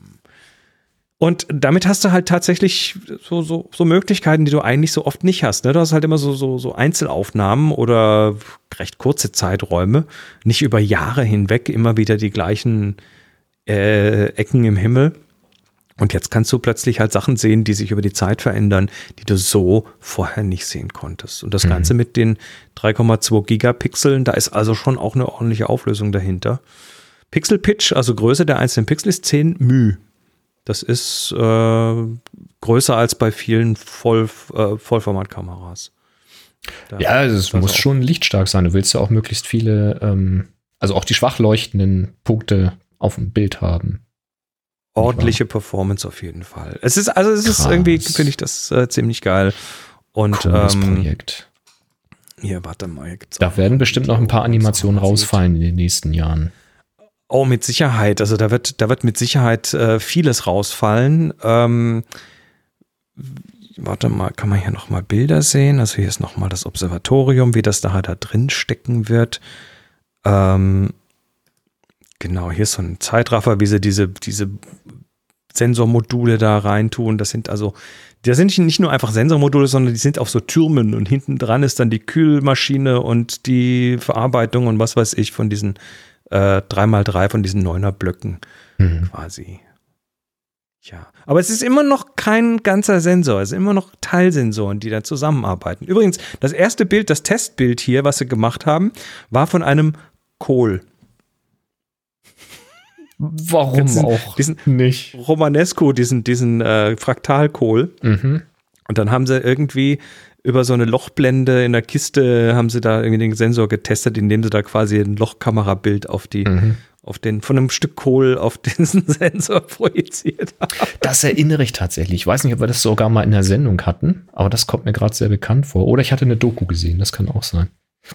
Wahrscheinlich. Ja, spannend. Es ist auf jeden Fall abgefahren. Ja, aber die, die Geschichte, das mit vielen Einzelsensoren äh, zu machen, die miteinander kombiniert sind, das erscheint mir jetzt durchaus clever, weil das dürfte in Summe günstiger sein, ähm, als jetzt einen riesengroßen Wafer zu produzieren und den zu belichten und bei Ausschuss wegzuwerfen. Nee, das ähm, geht ja gar nicht in der Das Größe. kannst du halt knicken. Und so kannst Das- du, so, so bist du im Grunde genommen unbegrenzt von der Sensorfläche. Kannst du groß Ja. machen, wie du möchtest und wie du in der Lage bist, dann die Optiken dafür zu äh, gestalten. Ich frage mich natürlich jetzt, wie, wie man das mit den Lücken macht, weil da sind ja Lücken zwischendrin. Du kannst die nicht wirklich 100% bündig aneinander machen. Nö, aber wenn du jetzt den, Abstand. den einen Ausschnitt fotografiert hast und dann verschiebt sich die Kamera ein Stückchen für den nächsten Ausschnitt, dann hast du ja Überlappung und dann hast du ja die Lücken gefüllt quasi. Das dürfte Ja. schon funktionieren. Ja, jeden aber Fall, da äh, werden natürlich doch ein paar Daten anfallen, die da dann verrechnet werden, wenn du dann so einen gesamten Südhimmel dann in einem, weiß ich nicht, Peter-Pixel-Bild haben willst oder so. Äh, schon geil. Also, wie gesagt, 1,5 Terabyte pro Nacht. Hammer. Kann man mal machen. Kann man mal machen. Was man auch machen kann, ist, äh, man kann ein äh, Teleskop ja auch ins äh, Weltall schießen. Da Oh, fliegt ja. ja schon das eine oder andere rum. Ja, Hubble Ähm, kennen wir alle. Hubble, Spitzer und irgendwie noch mal was. Also auf jeden Fall, da ist schon, da ist schon was unterwegs. Und was jetzt demnächst da hochgeht, ist das James Webb Teleskop. Das James Webb Teleskop hat äh, eine interessante äh, Timeline. Also das war ursprünglich für 2011 geplant. Dann äh, wurde es auf 2014 verschoben. Dann sind die Kosten gestiegen. Dann hat der US-Kongress, der Wissenschaftsausschuss im US-Kongress gesagt, äh, nee, machen wir nicht, zu teuer. Dann wurde irgendwie die Finanzierung doch gesichert. Dann hieß es ja, wir sind 2018 fertig. Dann war es früher 2019. Dann wurde es aus irgendwelchen Gründen, ich glaube Qualitätsgründen, auf Mai 2020 verschoben, weil da irgendwelche Folien gerissen waren, die und, und bei einem Vibrationstest schreibt Wikipedia vielen Schrauben und Unterlegscheiben aus dem Teleskop. Also das war ein bisschen doomed äh, erstmal. Ja, aber gut, dass jetzt man es ist der testet. Ne? Natürlich, und jetzt ist der offizielle Start. Na gut, Vibrationstest musst du machen. Die kommen halt auf Vibrationstische, damit man Mhm. simuliert, wie der Start von so einer Rakete irgendwie an dem Ding rüttelt und dann fallen dann schon mal Schrauben unten raus. Ist so geil. Und äh, jetzt ist der Start tatsächlich äh, festgelegt auf den 22.12.2021, zwei Tage vor Dieses Heiligabend. Jahr noch. Wenn Dieses Jahr noch klappt. soll das Ding endlich mal losgehen. Ähm, das hatte, wurde jetzt erstmal 5800 Meilen transportiert nach Kourou in französisch äh, Guyana. Und ähm, James, James Edwin Webb ist übrigens ein früherer NASA-Chef, nachdem das benannt ist. Ähm, und es ist quasi so ein bisschen eine Nachfolge für Hubble, wobei Hubble im sichtbaren Licht äh, fotografiert und das Webb-Teleskop im Infrarotlicht, weil ähm, ich habe das kürzlich irgendwie in so einem Video gelernt, ähm, war mir auch gar nicht ganz klar. Und zwar äh, dehnt sich das Universum aus und je weiter die Sachen weg sind, also sprich, je näher sie am Urknall sind, desto mehr Infrarot verschoben wird das Genau. Ganze, weil Die Rotverschiebung durch die sich Entfernung. dehnen und dann hast du Ja. Rotverschiebung. Also das, je weiter weg, desto mehr Infrarot. Das heißt, du kannst mit einem Teleskop, was im Infrarotbereich sieht, einfach noch weiter zurück in die Vergangenheit schauen, sozusagen. Mhm. Äh, das Ganze hat äh, irgendwie sechs, sechs Tonnen oder so, ist auch nicht gerade leicht. Ähm, und wird in den L2 Lagrange-Punkt äh, geschossen werden. Das ist ein äh, einer dieser von diesen mehreren Lagrange-Punkten um die Erde rum, der wo quasi, äh, wenn man da was hin tut, bleibt's da. Ne, Da hast also so eine ausgeglichene Schwerkraft von verschiedenen Dingen. In diesem äh, Zusammenhang, das ist der L2 ist sogar hinterm Mond, also der ist noch weiter weg. Ist weiter weg als der Mond. Das fand ich auch faszinierend. Und im Gegensatz zum Hubble hat dieses Teleskop ja keine Röhre. Also das kann man sich jetzt nicht vorstellen wie ein großes Objektiv, wie ein geschlossener Raum, sondern äh, das ist offen, komplett offen, weil da ist halt nichts, was stört. Und es wird halt immer Richtig. so ausgerichtet sein, dass es sich halt von der Sonne wegwendet, ähm, damit es halt auch nicht geblendet wird und solche Späße.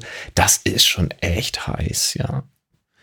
Ja, und jetzt soll es, wie gesagt, am 22. Eigentlich hätte es am 18.12. schon hoch sollen, aber da, da ist noch mal so ein kleiner Incident gewesen. Da hat sich irgendeine Klemme, die das festhält, hat sich gelöst beim Transport und dann ist das ganze Ding hat irgendwie so einen richtigen Schubs bekommen und dann haben sie noch mal gucken müssen, ob da nicht irgendwas sich verschoben hat oder so. Auf jeden Fall jetzt 22.12.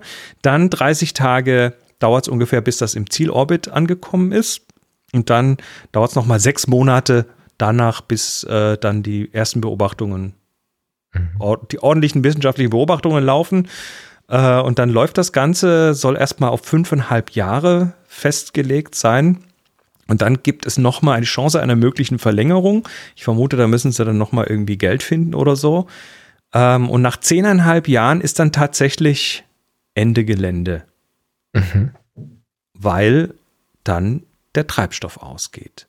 Das Ding ist nämlich nicht nur solarbetrieben oder hat irgendwie einen entsprechenden Reaktor an Bord, sondern das Ding ist tatsächlich, ähm, hat auch Treibstoff an Bord für irgendwelche Korrekturdüsen, Geschichten und so weiter. Mhm. Ähm, hat aber auch Solar an Bord, hat zwei Kilowatt Solar an Bord, ähm, hat dann so für Lagekontrolle auch so Reaktionsräder und so Geschichten, wo man also dann mit äh, elektrisch äh, angetriebenen, motorangetriebenen Rädern quasi die, die, die Lage verändern kann, aber das reicht halt wohl nicht ganz aus. Man muss, ähm, man muss da wohl halt Treibstoff verbrauchen. Was ich auch noch abgefahren finde, ist, äh, die müssen dieses Teleskop vor Wärme schützen, weil das muss ja Infrarot sehen und damit muss es kalt sein. Mhm. Und auf der Sonnenseite hat das Ding aber 85 Grad Celsius. Also, also relativ warm. Das ja. ist schon zu heiß, um die Hand irgendwie draufzulegen die ganze Zeit. Und auf der anderen Seite vom Teleskop hat es äh, minus 233 Grad Celsius. Mhm. Und diesen Temperaturunterschied, da, sie müssen quasi äh, das Teleskop vor diesen 85 Grad ähm, schützen. Weil es ist, glaube ich, nicht aktiv gekühlt, sondern das reicht aus, diese Kühlung, so wie ich das sehe. Und da haben die so ein Sonnenschild gebaut aus fünf Lagen Kartonfolie. Dieser wie so Segel untereinander mit so Abstand aufgespannt sind und diese Kartonfolie ist dann auch nochmal irgendwie bedampft mit, ich glaube, mit Alu und irgendwelchen anderen Sachen und ähm, das schützt dann quasi das Teleskop und die Instrumente vor, mhm. äh, vor der Wärme, vor dem Infrarot von der Sonne. Das hatte ich auch ähm, gesehen in so einer Dokumentation, dass sie erzählt haben, dass es passiv genügt, weil ja. da eben, also die Wärmeleitung halt nicht so stark ist, dann passt man halt auf auf die Materialien und diesen Schirm, den man da eben davor spannt.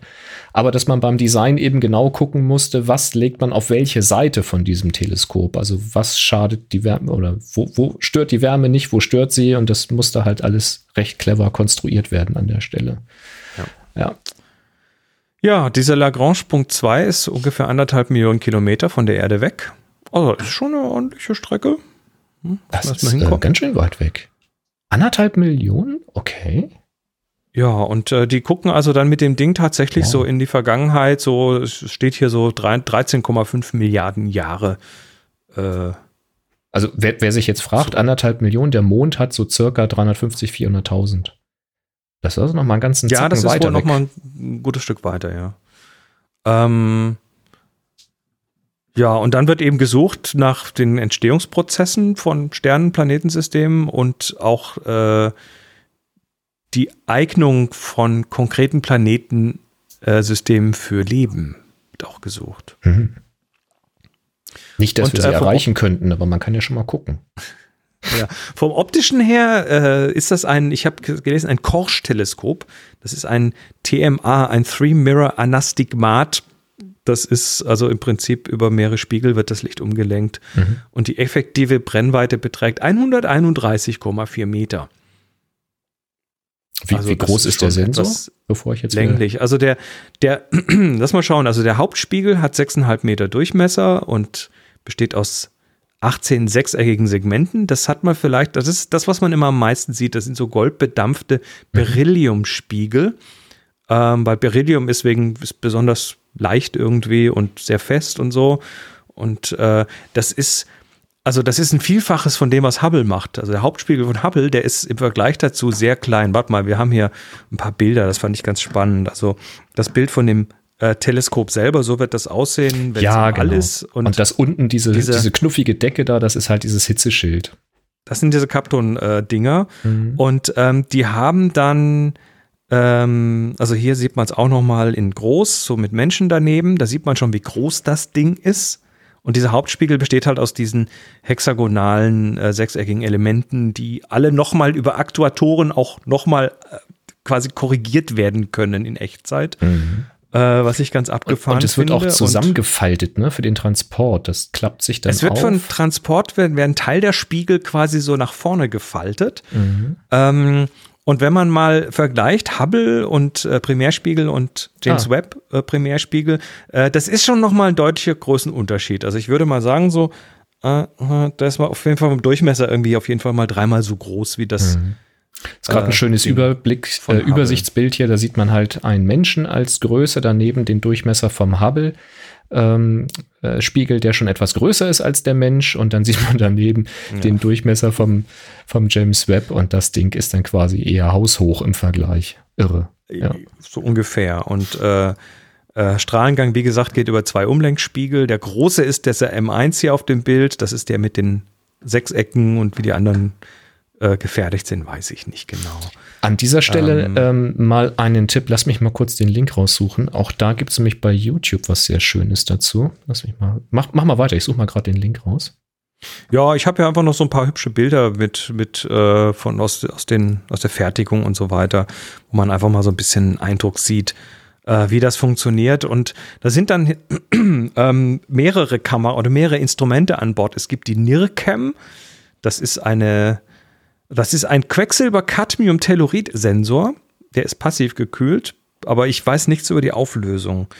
Ähm, dann gibt es die MIRI, das ist die Mid-Infrared das Mid-Infrared-Instrument. Das ist eine, ähm, ja, das ist ein, ähm, was machst du da? Du, du scrollst mir gerade unterm Ich habe ein, ein, Entschuldigung, ich habe einen Link eingefügt.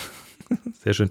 Ähm, ja, dieses Mid-Infrared-Instrument hat drei Sensoren, A 1024 x 1024 Pixel und ein Spektrographen, ähm, ist auch aktiv gekühlt. Und dann gibt es noch das NIRSPEC, das ist ein Near-Infrared Spectrograph. Und dann gibt es noch das FGS NIRIS.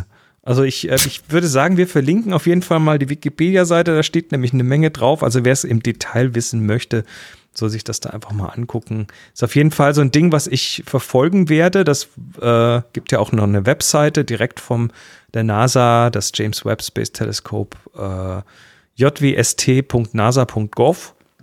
Und da gibt es dann auch so Countdowns und News und Events und äh, ja, alles, was man so zu dem Ding braucht, quasi an einem Ort. Also es ist, es ist ein geiles Projekt, finde ich. Für die Show Notes, äh, wer jetzt hier gerade zuhört oder zuschaut, den Link, den ich meine, das geht zu Smarter Everyday.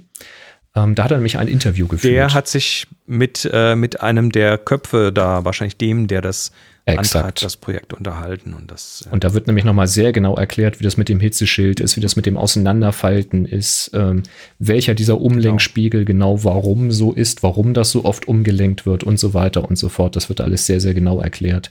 Äh, kann ich sehr empfehlen. Ja. Und dann gibt es noch von Raumzeit äh, eine Sendung, die hat der Tim Brittlauf aufgenommen. Das ist die Raumzeit Folge 93 Podcast. Ah, äh, hat der Red Knight hier gerade äh, reingeworfen in den Chat. Das äh, verlinken wir dann auch in den Show Notes. Auf jeden ist, Fall. Also, Leute, Space Nerds sein ist super, weil da geht's Ach, da immer auch um Fotografie und um Bild, um Bilder und so weiter. Ja. ja. Sehr, sehr stark. Tanja so, ist immer bevor wir gleich noch mit bin ich wieder die nächste. So toll. Ja, wenn ich mache ich mach häufig irgendwelche Dokumentationen an, wenn es um Thema Weltraum geht. Ich bin da so ein kleiner Nerd.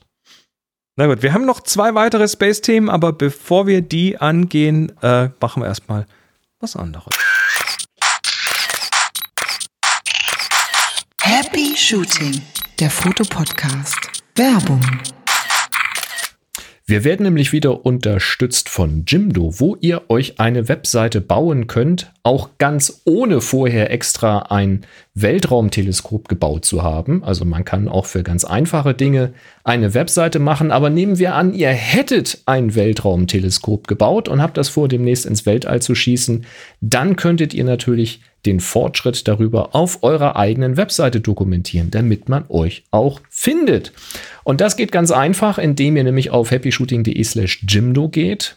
Dann landet ihr auf der Jimdo-Seite und könnt ihr einfach kostenlos mal einen Account anlegen und einfach mal starten mit dem Dolphin, einfach mal ein paar Fragen beantworten zum Inhalt oder thematischen Grundkonzept eurer Seite.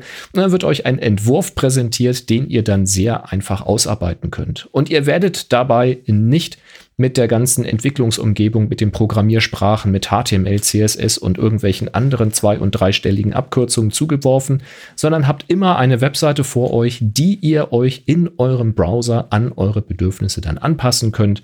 Wenn ihr mehr Fotos zeigen wollt, schiebt ihr einfach noch ein Galeriemodul irgendwo mit zwischen. Wenn ihr mehr Text haben wollt, entscheidet ihr, hm, will ich vielleicht Spalten haben, schiebt ihr ein Spaltenmodul rein und stellt ein, wie viele Spalten ihr haben wollt.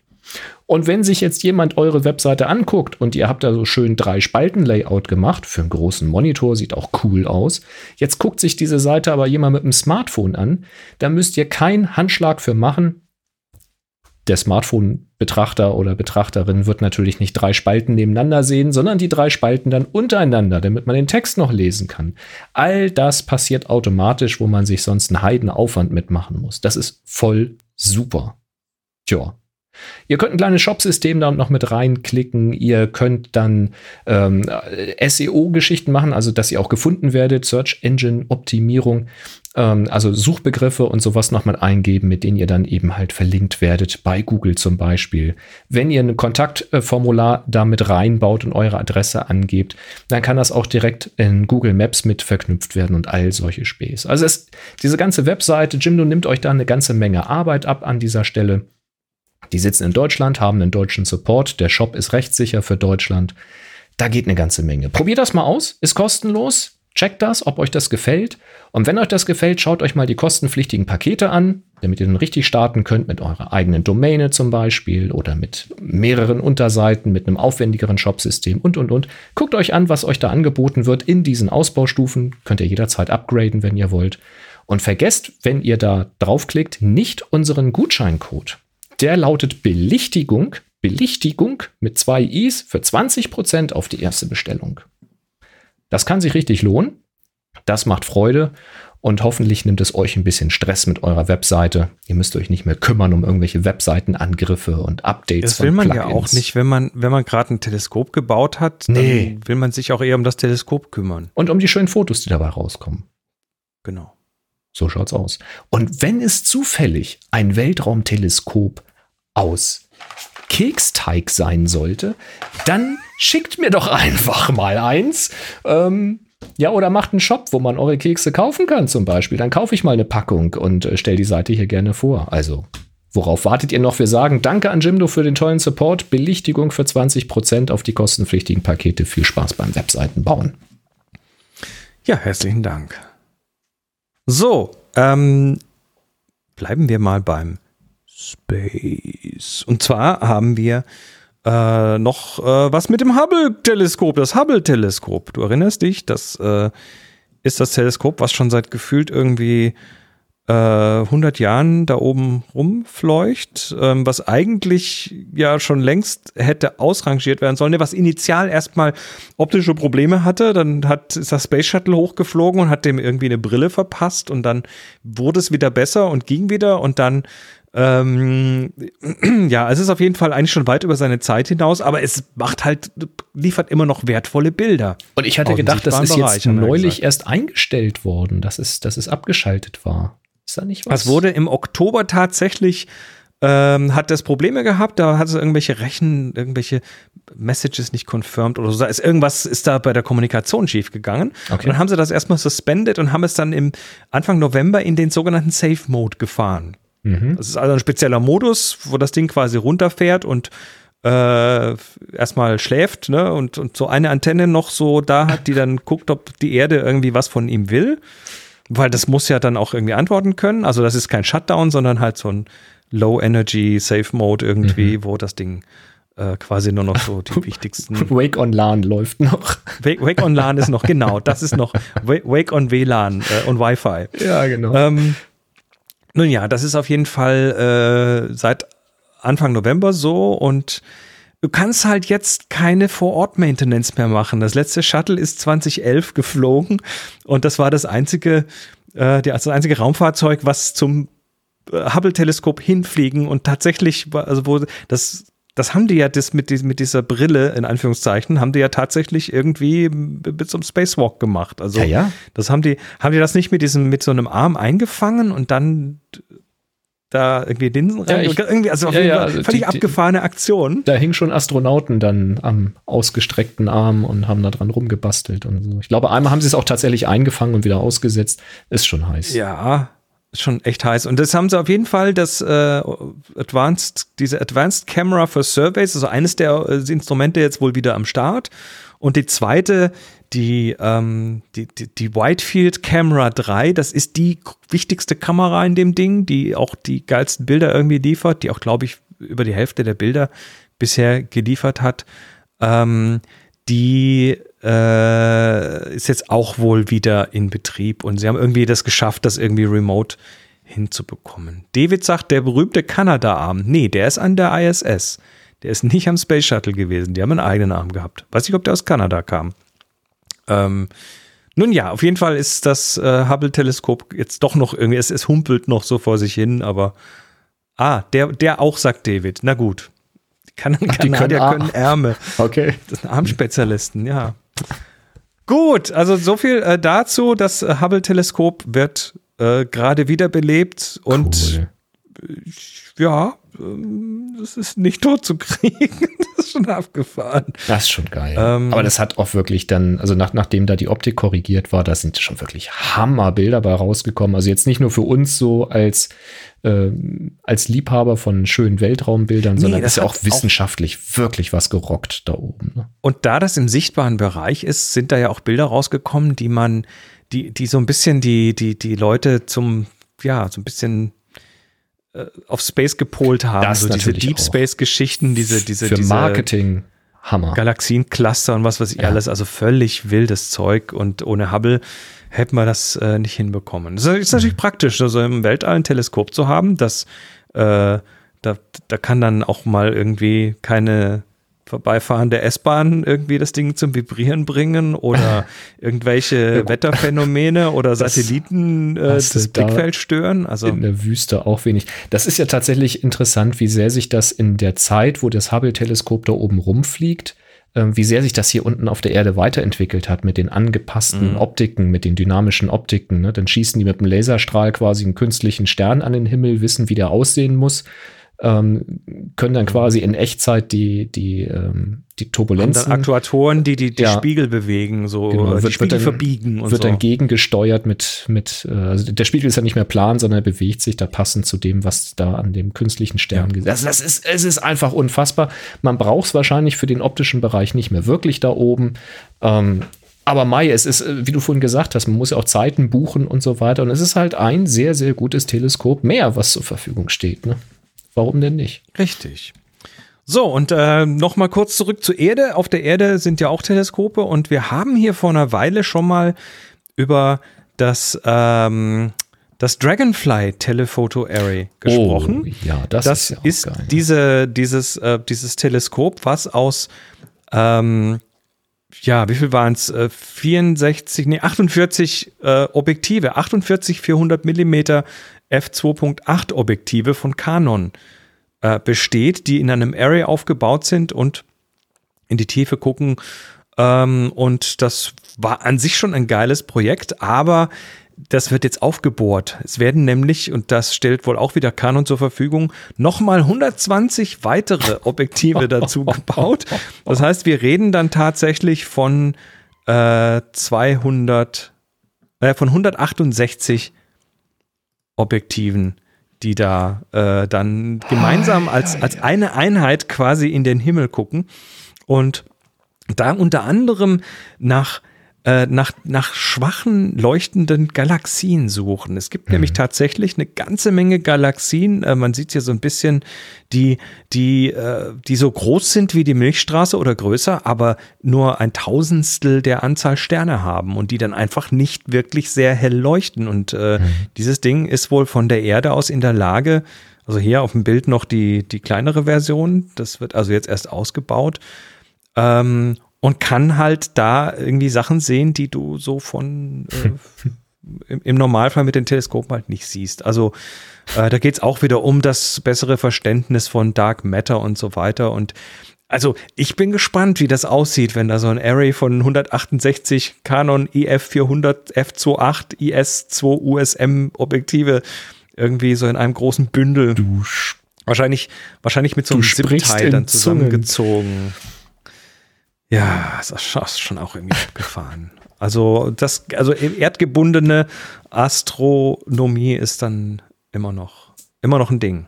Ja, ist so ein bisschen schade, dass, obwohl es dann so viele Objektive sind, die ja relativ zu, äh, also von der einen Seite zur anderen Seite einen relativ großen Abstand haben, dass das noch nicht reicht, um mit einer ähnlichen Technik, wie wir vorhin über diese Lichtfeld-inspirierte äh, Objektiv gesprochen haben, dass es noch nicht reicht, eine Tiefenkarte des, äh, der entfernten Galaxien damit abzubilden. weil die halt so scheiße weit weg sind. Die sind ein bisschen, die, die sind ein bisschen nah beieinander Sind- dafür. so ein bisschen, bisschen doof. Da hatte ich ja, äh, da gab es ja mal so, so, so ein Projekt, ähm, wo man dann ein noch größeres Teleskop simuliert hat, indem man halt ein halbes Jahr gewartet hat, bis die Erde sich weiter gedreht hat und dann hat man denselben Punkt eben von zwei verschiedenen äh, Punkten. Also es ist unglaublich, was da heutzutage geht. Ja. Ach, Weltall, ich mag es. Na gut, unsere Heimat am Ende des Tages, ne, wenn man es mal genau nimmt. Kann man schon auch gut finden. Schon. Ja. Schon. Und wir sind hier verdammt klein auf diesem kleinen Ja. Staubkorn. Ja, Andromeda kommt uns ja besuchen. Das dauert halt noch ein bisschen, aber die kommen schon noch. Irgendwann wird die Andromeda-Galaxie so einmal, einmal so quer durch die, durch die Milchstraße Dann können wir winken. schneiden. Ich, hab- ich setze auch morgens immer Kaffee auf, ne, falls sie dann doch schon mal kommen. Aber bisher hat keiner geklopft. Pro, Prost Andromeda. Die ist relativ groß im Himmel. Die ist, die ist nur zu Ja. dunkel, die sieht man nicht. Aber wer mal, wer Größer mal als geguckt der hat, also Mond. die Andromeda-Galaxie ist größer als der Mond, ja. Mhm. Äh, kommt ja auch im immer Auge näher. Ist ja jeden Tag ein Stückchen größer quasi. Also. Ja, Wut, wut. ist so. Wir haben Lass uns Fra- Fragen beantworten. Fragen. Der Arik hatte gefragt, guten Morgen an alle. Wer kennt eine aktuelle Methode, um Bilder so verlustfrei wie möglich zu vergrößern? Ich müsste ein Foto von 8 Megapixel auf 2,40 Meter bringen, in guter Qualität. Danke für die Hilfe. Zu dieser Frage, also es ist inzwischen gelöst, das ist mal klar und ich weiß prinzipiell, was er meint, aber man kann nicht von 8 Megapixel auf 2,40 Meter, weil das ist eine Nichtaussage. Ich kann ja auch die Das 8 sind zwei Einheiten, die nichts miteinander zu tun haben ja, erstmal. äh, indirekt halt. Also ich kann halt die 8 Megapixel ja auf 2,40 Meter drucken. Das ist ja überhaupt gar kein Problem. Die Frage ist halt, in welcher Auflösung soll es denn auf 2,40 Meter gedruckt werden? Und die Anschlussfrage ist dann halt, wenn sich ähm, die Frage nach der Auflösung stellt, welchen Anwendungszweck hat denn das Ganze? Also ist das ein Aus- großes, ist das ein großes Banner, wo Leute direkt davor lang gehen und auch Details dann auf diesem Foto erkennen sollen, wollen? Also wie groß ist der normale Betrachtungsabstand? Genau. Das ist ein ganz wichtiger Faktor dabei. Oder ist das halt ein Banner, was irgendwie auf fünf Meter Höhe an der Hauswand hängt und man sieht es von der anderen Straßenseite, dann brauchst du da gar nichts hochrechnen, dann sind die 8 Megapixel schon verdammt hochauflösend dafür. Ähm, also die Frage ist immer, wie viel DPI willst du haben? Die Dots per Inch im, im Druckverfahren hinterher. Ähm, davon hängt das Ganze eben ab. Also ich hätte jetzt wahrscheinlich bei normalen Werbebannern, die wir schon gemacht haben, bei 8 Megapixel keine so richtigen Bauchschmerzen dafür, aber es hängt jetzt sehr vom Motiv ab, das kenne ich jetzt alles nicht. Wenn man aber grundsätzlich ein Bild vergrößern muss, weil es gibt natürlich auch Druckereien, die lehnen es einfach ab, auch wenn man hinterher nicht wirklich einen Unterschied sehen würde. Das gibt's alles. Nicht jede Druckerei kennt sich wirklich mit Drucken aus. Das ist verrückt, aber es ist so. Erfahrung. Es ist so. korrekt. Ähm, wenn man es einfach größer abgeben muss und es nicht genügt, in Metadaten einen höheren DPI-Wert reinzuschreiben, ähm, dann kann man das machen. Äh, da gibt es in Photoshop und in Lightroom gibt es halt die Möglichkeit, Bilder zu vergrößern. Äh, tatsächlich in der RAW-Bearbeitung auch schon. Da gibt es, wie heißt das denn, Super Resolution oder sowas. Da wird das Bild quasi auf die, ähm, auf die vierfache Größe gepumpt. Äh, wird dann auch sehr, sehr groß dabei und das geht schon ganz gut. Äh, hatten wir hier auch mal gemacht und auch verglichen. Und es gibt halt einen Anbieter da draußen, Topaz äh, heißen die, T-O-P-A-Z geschrieben. Die bieten eine Software Gigapixel AI an. Die kostet natürlich dann Geld. Wenn man es nur einmal braucht, reicht wahrscheinlich die Demo-Version. Ansonsten muss man es dann halt eben kaufen. Ähm, damit kann man sehr, sehr viel weiter noch vergrößern, wenn man das möchte. Also die Auflösung weiter erhöhen. Ähm, man darf jetzt aber sich nicht davon täuschen lassen. Also das, das Bild wird schon hochauflösender. Es kommen nicht wirklich Treppenstufen dazu, weil man könnte jetzt einfach in, in Photoshop dahergehen oder in einer Bildbearbeitung eurer Wahl und sagen, mach mal größer. Und je nach Modus kommen halt entweder scharfe oder unscharfe Treppen, Treppchen dazu. Diese Die groben Pixel. Diagonalen werden dann zackig. Genau. Ähm, und das, was eben dieses äh, Photoshop-Tool äh, oder Lightroom Classic-Tool macht mit dieser Super Resolution oder das Gigapixel AI, das ist eben ein Stück weit Machine Learning, was dahinter ist. Das versucht eben Bildinhalte sinnvoll zu vergrößern, sodass eben scharfe Kanten auch vergrößert scharfe Kanten bleiben, egal in welchem Winkel sie sich befinden. Und sie versuchen durchaus eben auch mal ein paar Pixel an irgendwelchen Strukturkanten dazu zu erfinden, damit es eben irgendwie fein weiterhin aussieht. So Hautstrukturen und solche Geschichten werden nicht einfach unscharf. Ähm, das versuchen sie zumindest. Dürfte aber für ein großes Banner allemal reichen. In diesem Fall gab es aber noch eine dritte Variante, nämlich die HS Community Fragen, also Happy Shooting Community Fragen. Da hatte nämlich dann äh, ein Leser, ein Hörer hier von Happy Shooting äh, gesagt, ja, schick doch mal her, ich mach das mal schnell für dich. Äh, Kai nannte das dann SaaS, nämlich Slacker as a Service. Das heißt, wenn es um solche einmaligen Geschichten geht, kann das sein, dass euch hier schnell und unkompliziert geholfen wird. An dieser Stelle mal von mir ein fettes Lob nochmal an diese Community. Ähm, ganz starke Sache und hat hier den Arik mit Sicherheit sehr doll geholfen, weil er jetzt nicht großartig sich irgendwelche Softwaren installieren und kaufen musste. Sehr geil. Übrigens zum Thema, wie groß ist Andromeda? Ähm, David hat gerade ein Foto gepostet, was er selber gemacht hat. Ich packe das hier mal kurz auf den Bildschirm. Ist das geil. Ähm, das ist äh, Andromeda auch als M31 bezeichnet und ähm, das hat er gemacht mit einem 600 Millimeter Objektiv. Das ist schon also, sehr geil. Da, also deshalb, so klein ist die nicht. Ne? Nee, 600 Millimeter, ja, ja. wenn du den Mond bei 600 Millimetern fotografierst, dann ist er recht verliert er sich im Bild. Also das ist schon, äh, schon Welche enorm. Galaxie ist denn da im Hintergrund noch zu sehen? Fragt David. Ähm, aber das ist, da, er hat ja so einen Astro-Tracker dafür verwendet, also ein Ding, was die Kamera nachführt und so weiter. Das ähm, ja, ist dann halt sehr, nötig sehr stark. Dafür, ganz klar. Ja, sehr, ja cool. sehr, sehr cool. Er schreibt auch gerade, was da noch in der. Es gibt ja noch, noch äh, viele Galaxien, die man sehen kann, wenn man nur lang genug belichtet und an die richtige Stelle ja. guckt. Es ist toll. Es ist toll. Zwei Begleiter, wie die Magellanischen Wolken bei uns. Wahnsinn. Okay. Weiter mit einer Frage, die ich an dieser Stelle weitergeben möchte, außer Chris, du hast spontan eine Antwort dazu. Der Tobias hat nämlich gefragt, ich habe verschiedene Tools als Lightroom-Ersatz, ähm, DxO Photolab 5 als RAW-Entwickler, das ist ein guter RAW-Entwickler. Ähm, zum Kallen, also zum, zum Auswählen von Bildern, hat er Fast RAW Viewer. Als Organisationstool nimmt er Exia Photo. Auch eine interessante Idee. Und als Photoshop-Ersatz natürlich Affinity. Also Affinity Photo an der Stelle nehme ich an. Aber, sagt er, keines der Programme hat eine Importfunktion. Also die Bilder von der SD-Karte importieren und dabei Ordner nach Jahr, Monat und Tag anlegen und einsortieren. Hat da jemand so etwas? Sonst muss er XNViewMP nutzen.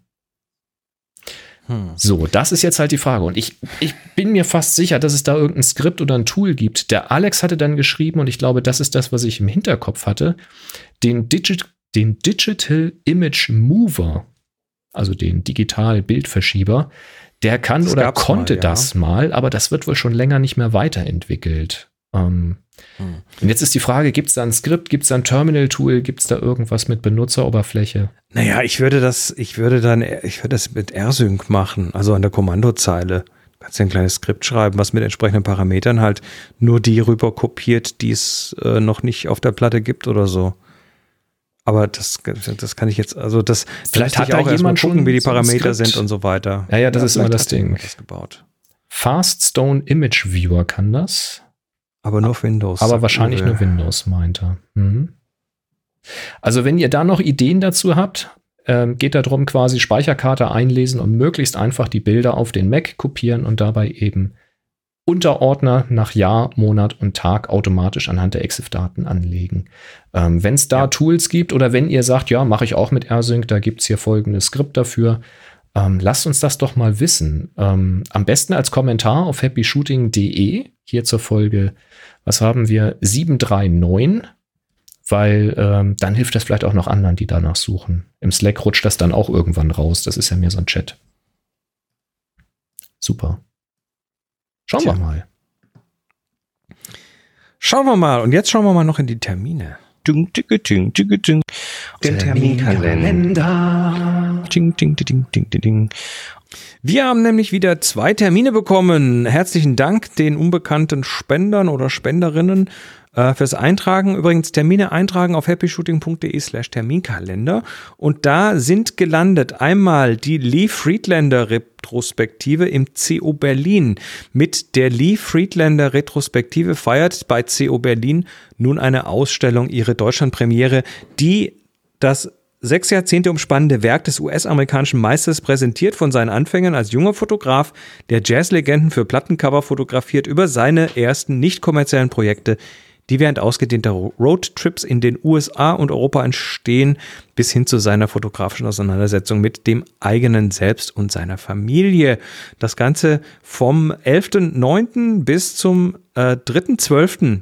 im CO Berlin. 3.12. Also dann schnell. Jetzt schnell. Ähm, Genau, vom äh, 12.11. bis zum 13.02. nächsten Jahres geht äh, im Naturkundemuseum in Reutlingen äh, ist das Wildlife Photographer of the Year, die besten Naturfotos des Jahres. Er gilt als Oscar der Naturfotoszene, der Wildlife Photographer of the Year. Es ist der weltweit größte und renommierteste Wettbewerb für Naturfotografie, veranstaltet vom Natural History Museum London.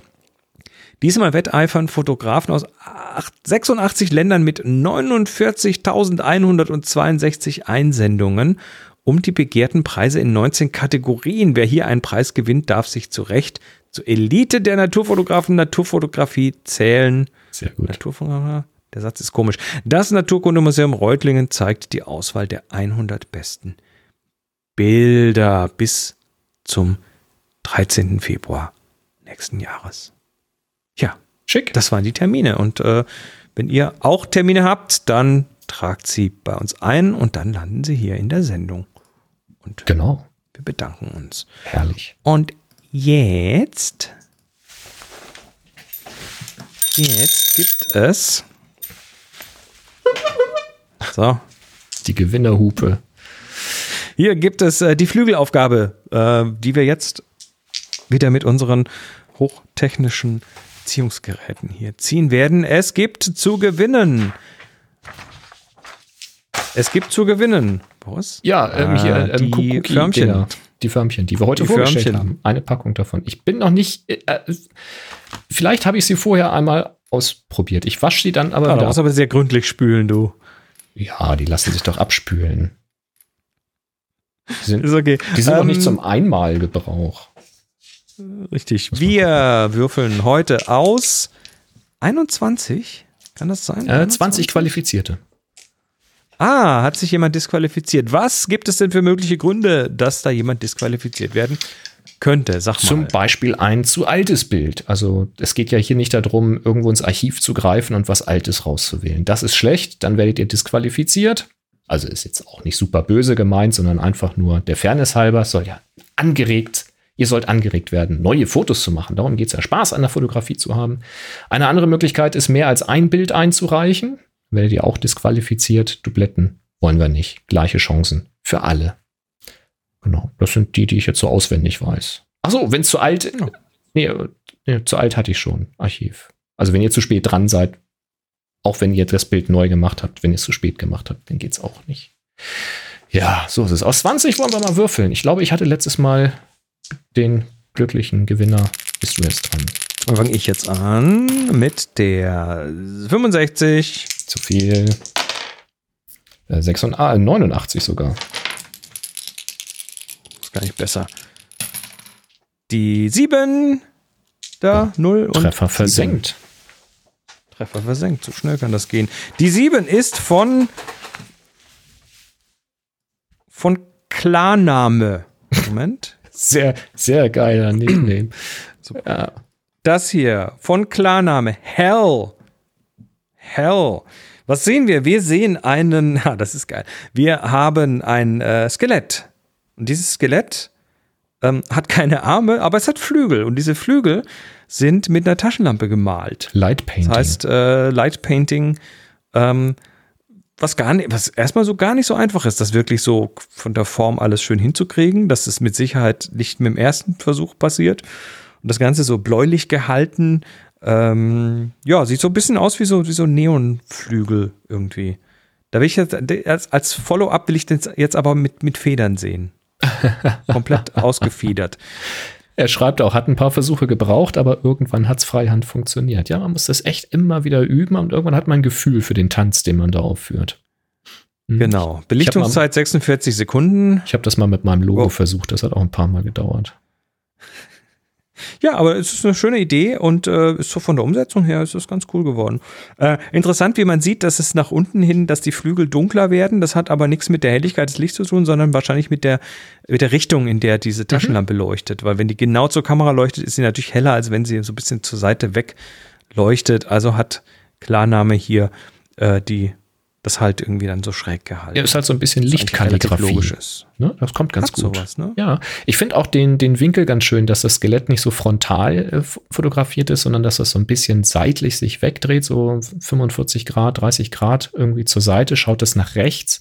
Ansonsten eben sehr mittig. Und das Ganze hat eben so eine Schwarz-Weiß-Charakteristik, weil wir sehen eben nur diesen, diesen Blau diese Blautönung und eben die schwarzen Schatten, also quasi gefärbt ist mhm. schwarz-weiß an dieser Stelle, kann aber dadurch kommen, dass es tatsächlich nur mit dieser Taschenlampe beleuchtet ist und ansonsten war es wahrscheinlich dunkel im Raum. Ähm, tolle Arbeit, also wirklich richtig Mühe gemacht und schön komponiert an dieser Stelle, wahrscheinlich auch noch zugeschnitten hinterher, damit das so schön, äh, ja, bildausfüllend hier gezeigt wird. Ist ein schönes, leicht gruseliges Motiv. Doch, auf jeden Fall. Ja. Du hast gewonnen. Du hast die Ausstechförmchen gewonnen. Schick mir doch bitte eine E-Mail an info at happyshooting.de. Stichwort Gewinnerflügel mit einer Anschrift, wo ich diese Ausstechform hinschicken kann. Tja, ansonsten äh, also, interessant. Wir haben ja hier alles von, ähm, warte mal, ich muss nochmal aufmachen hier, von natürlich äh, Flügeln von von Vögeln, mhm. Fensterflügel, wir haben Flügel von Samenkapseln, wir haben eine Flügelschraube, wir haben eine, äh, eine Windmühle, wir haben Windrad. Ähm, Wind, Windmühle heißt das nicht, das ist eine Windkraftanlage, ein Space ja, Shuttle. Eine Windmühle war, glaube ich, auch dabei. Ja, ja. Fensterflügel, da, ja. Fensterflügel haben wir. Genau, habe ich schon gesagt. Hm.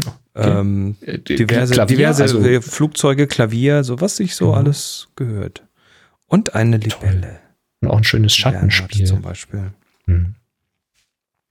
Ist fantastisch. Also das, das Bild mit den, ähm, mit den Fensterflügeln, das war mir aufgefallen. Das ist gleich vorne an irgendwie das zweite, dritte. Das ist ganz cool, weil das so eine sehr ungewöhnliche Perspektive Richtig. ist. Die Kamera liegt so auf dem Boden. Genau, das geht quasi von, vom Boden senkrecht nach oben an die Decke. Und. Dadurch haben wir jetzt quasi einen sehr tiefen Horizont, was eigentlich die Fensterbank ist, die wir jetzt von unten sehen. Darüber klappen dann quasi die Fenster nach oben, also klappen halt auf. Wir schauen dagegen. Sie sind auch nicht gleichmäßig geöffnet. Das gefällt mir ganz gut, so ein bisschen asymmetrisch. Das, äh, den linken Fensterflügel sehen wir auch sehr exakt von unten. Der ist also eigentlich quasi nur ein, ein Holzbalken, wenn man so möchte, mit eben Textur, ist ein bisschen verwittert. Und auf der rechten Seite ist das Fenster weiter auf, sodass wir die etwas dreckige Fensterscheibe sehen. Ähm, und nach oben ist, also der, der Hintergrund ist quasi die Zimmerdecke, was so eine Holzpaneeldecke ist.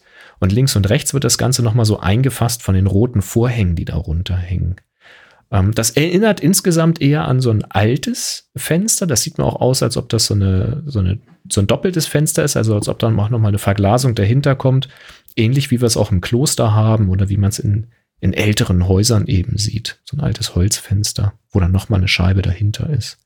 Ähm, hat mir sehr gut gefallen, auch dass es nicht so übertrieben belichtet ist. Das spielt sich sehr, sehr im Dunkeln an, ist eher so ein, ja, eher so ein Low-Key-Bild und lebt dann eben von diesen weißen Fenstern und diesen leicht, diesem Schimmern von diesen roten Vorhängen.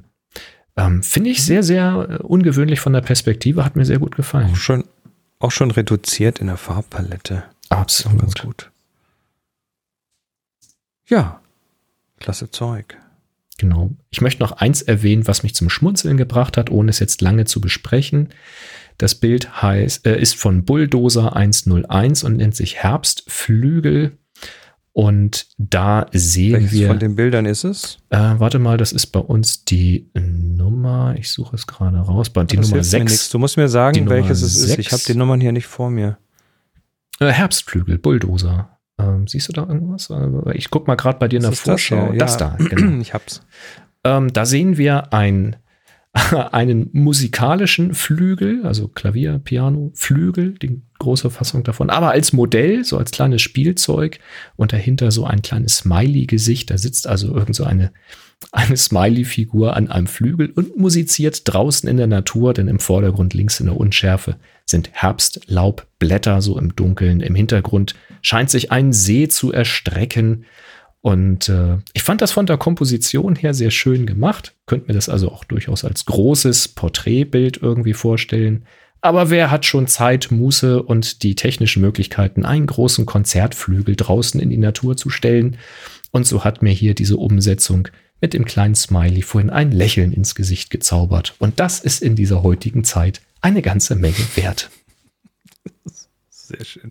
Ähm, ja, vielen Dank, dass ihr mitgemacht habt. Äh, die aktuelle Aufgabe läuft noch und ist die. Na? Äh, es ist eine sehr, sehr schöne Aufgabe, die, glaube ich, Buch heißt. okay. Ähm, macht da mal mit und äh, dann wird in 14 Tagen die nächste Aufgabe aufgelöst.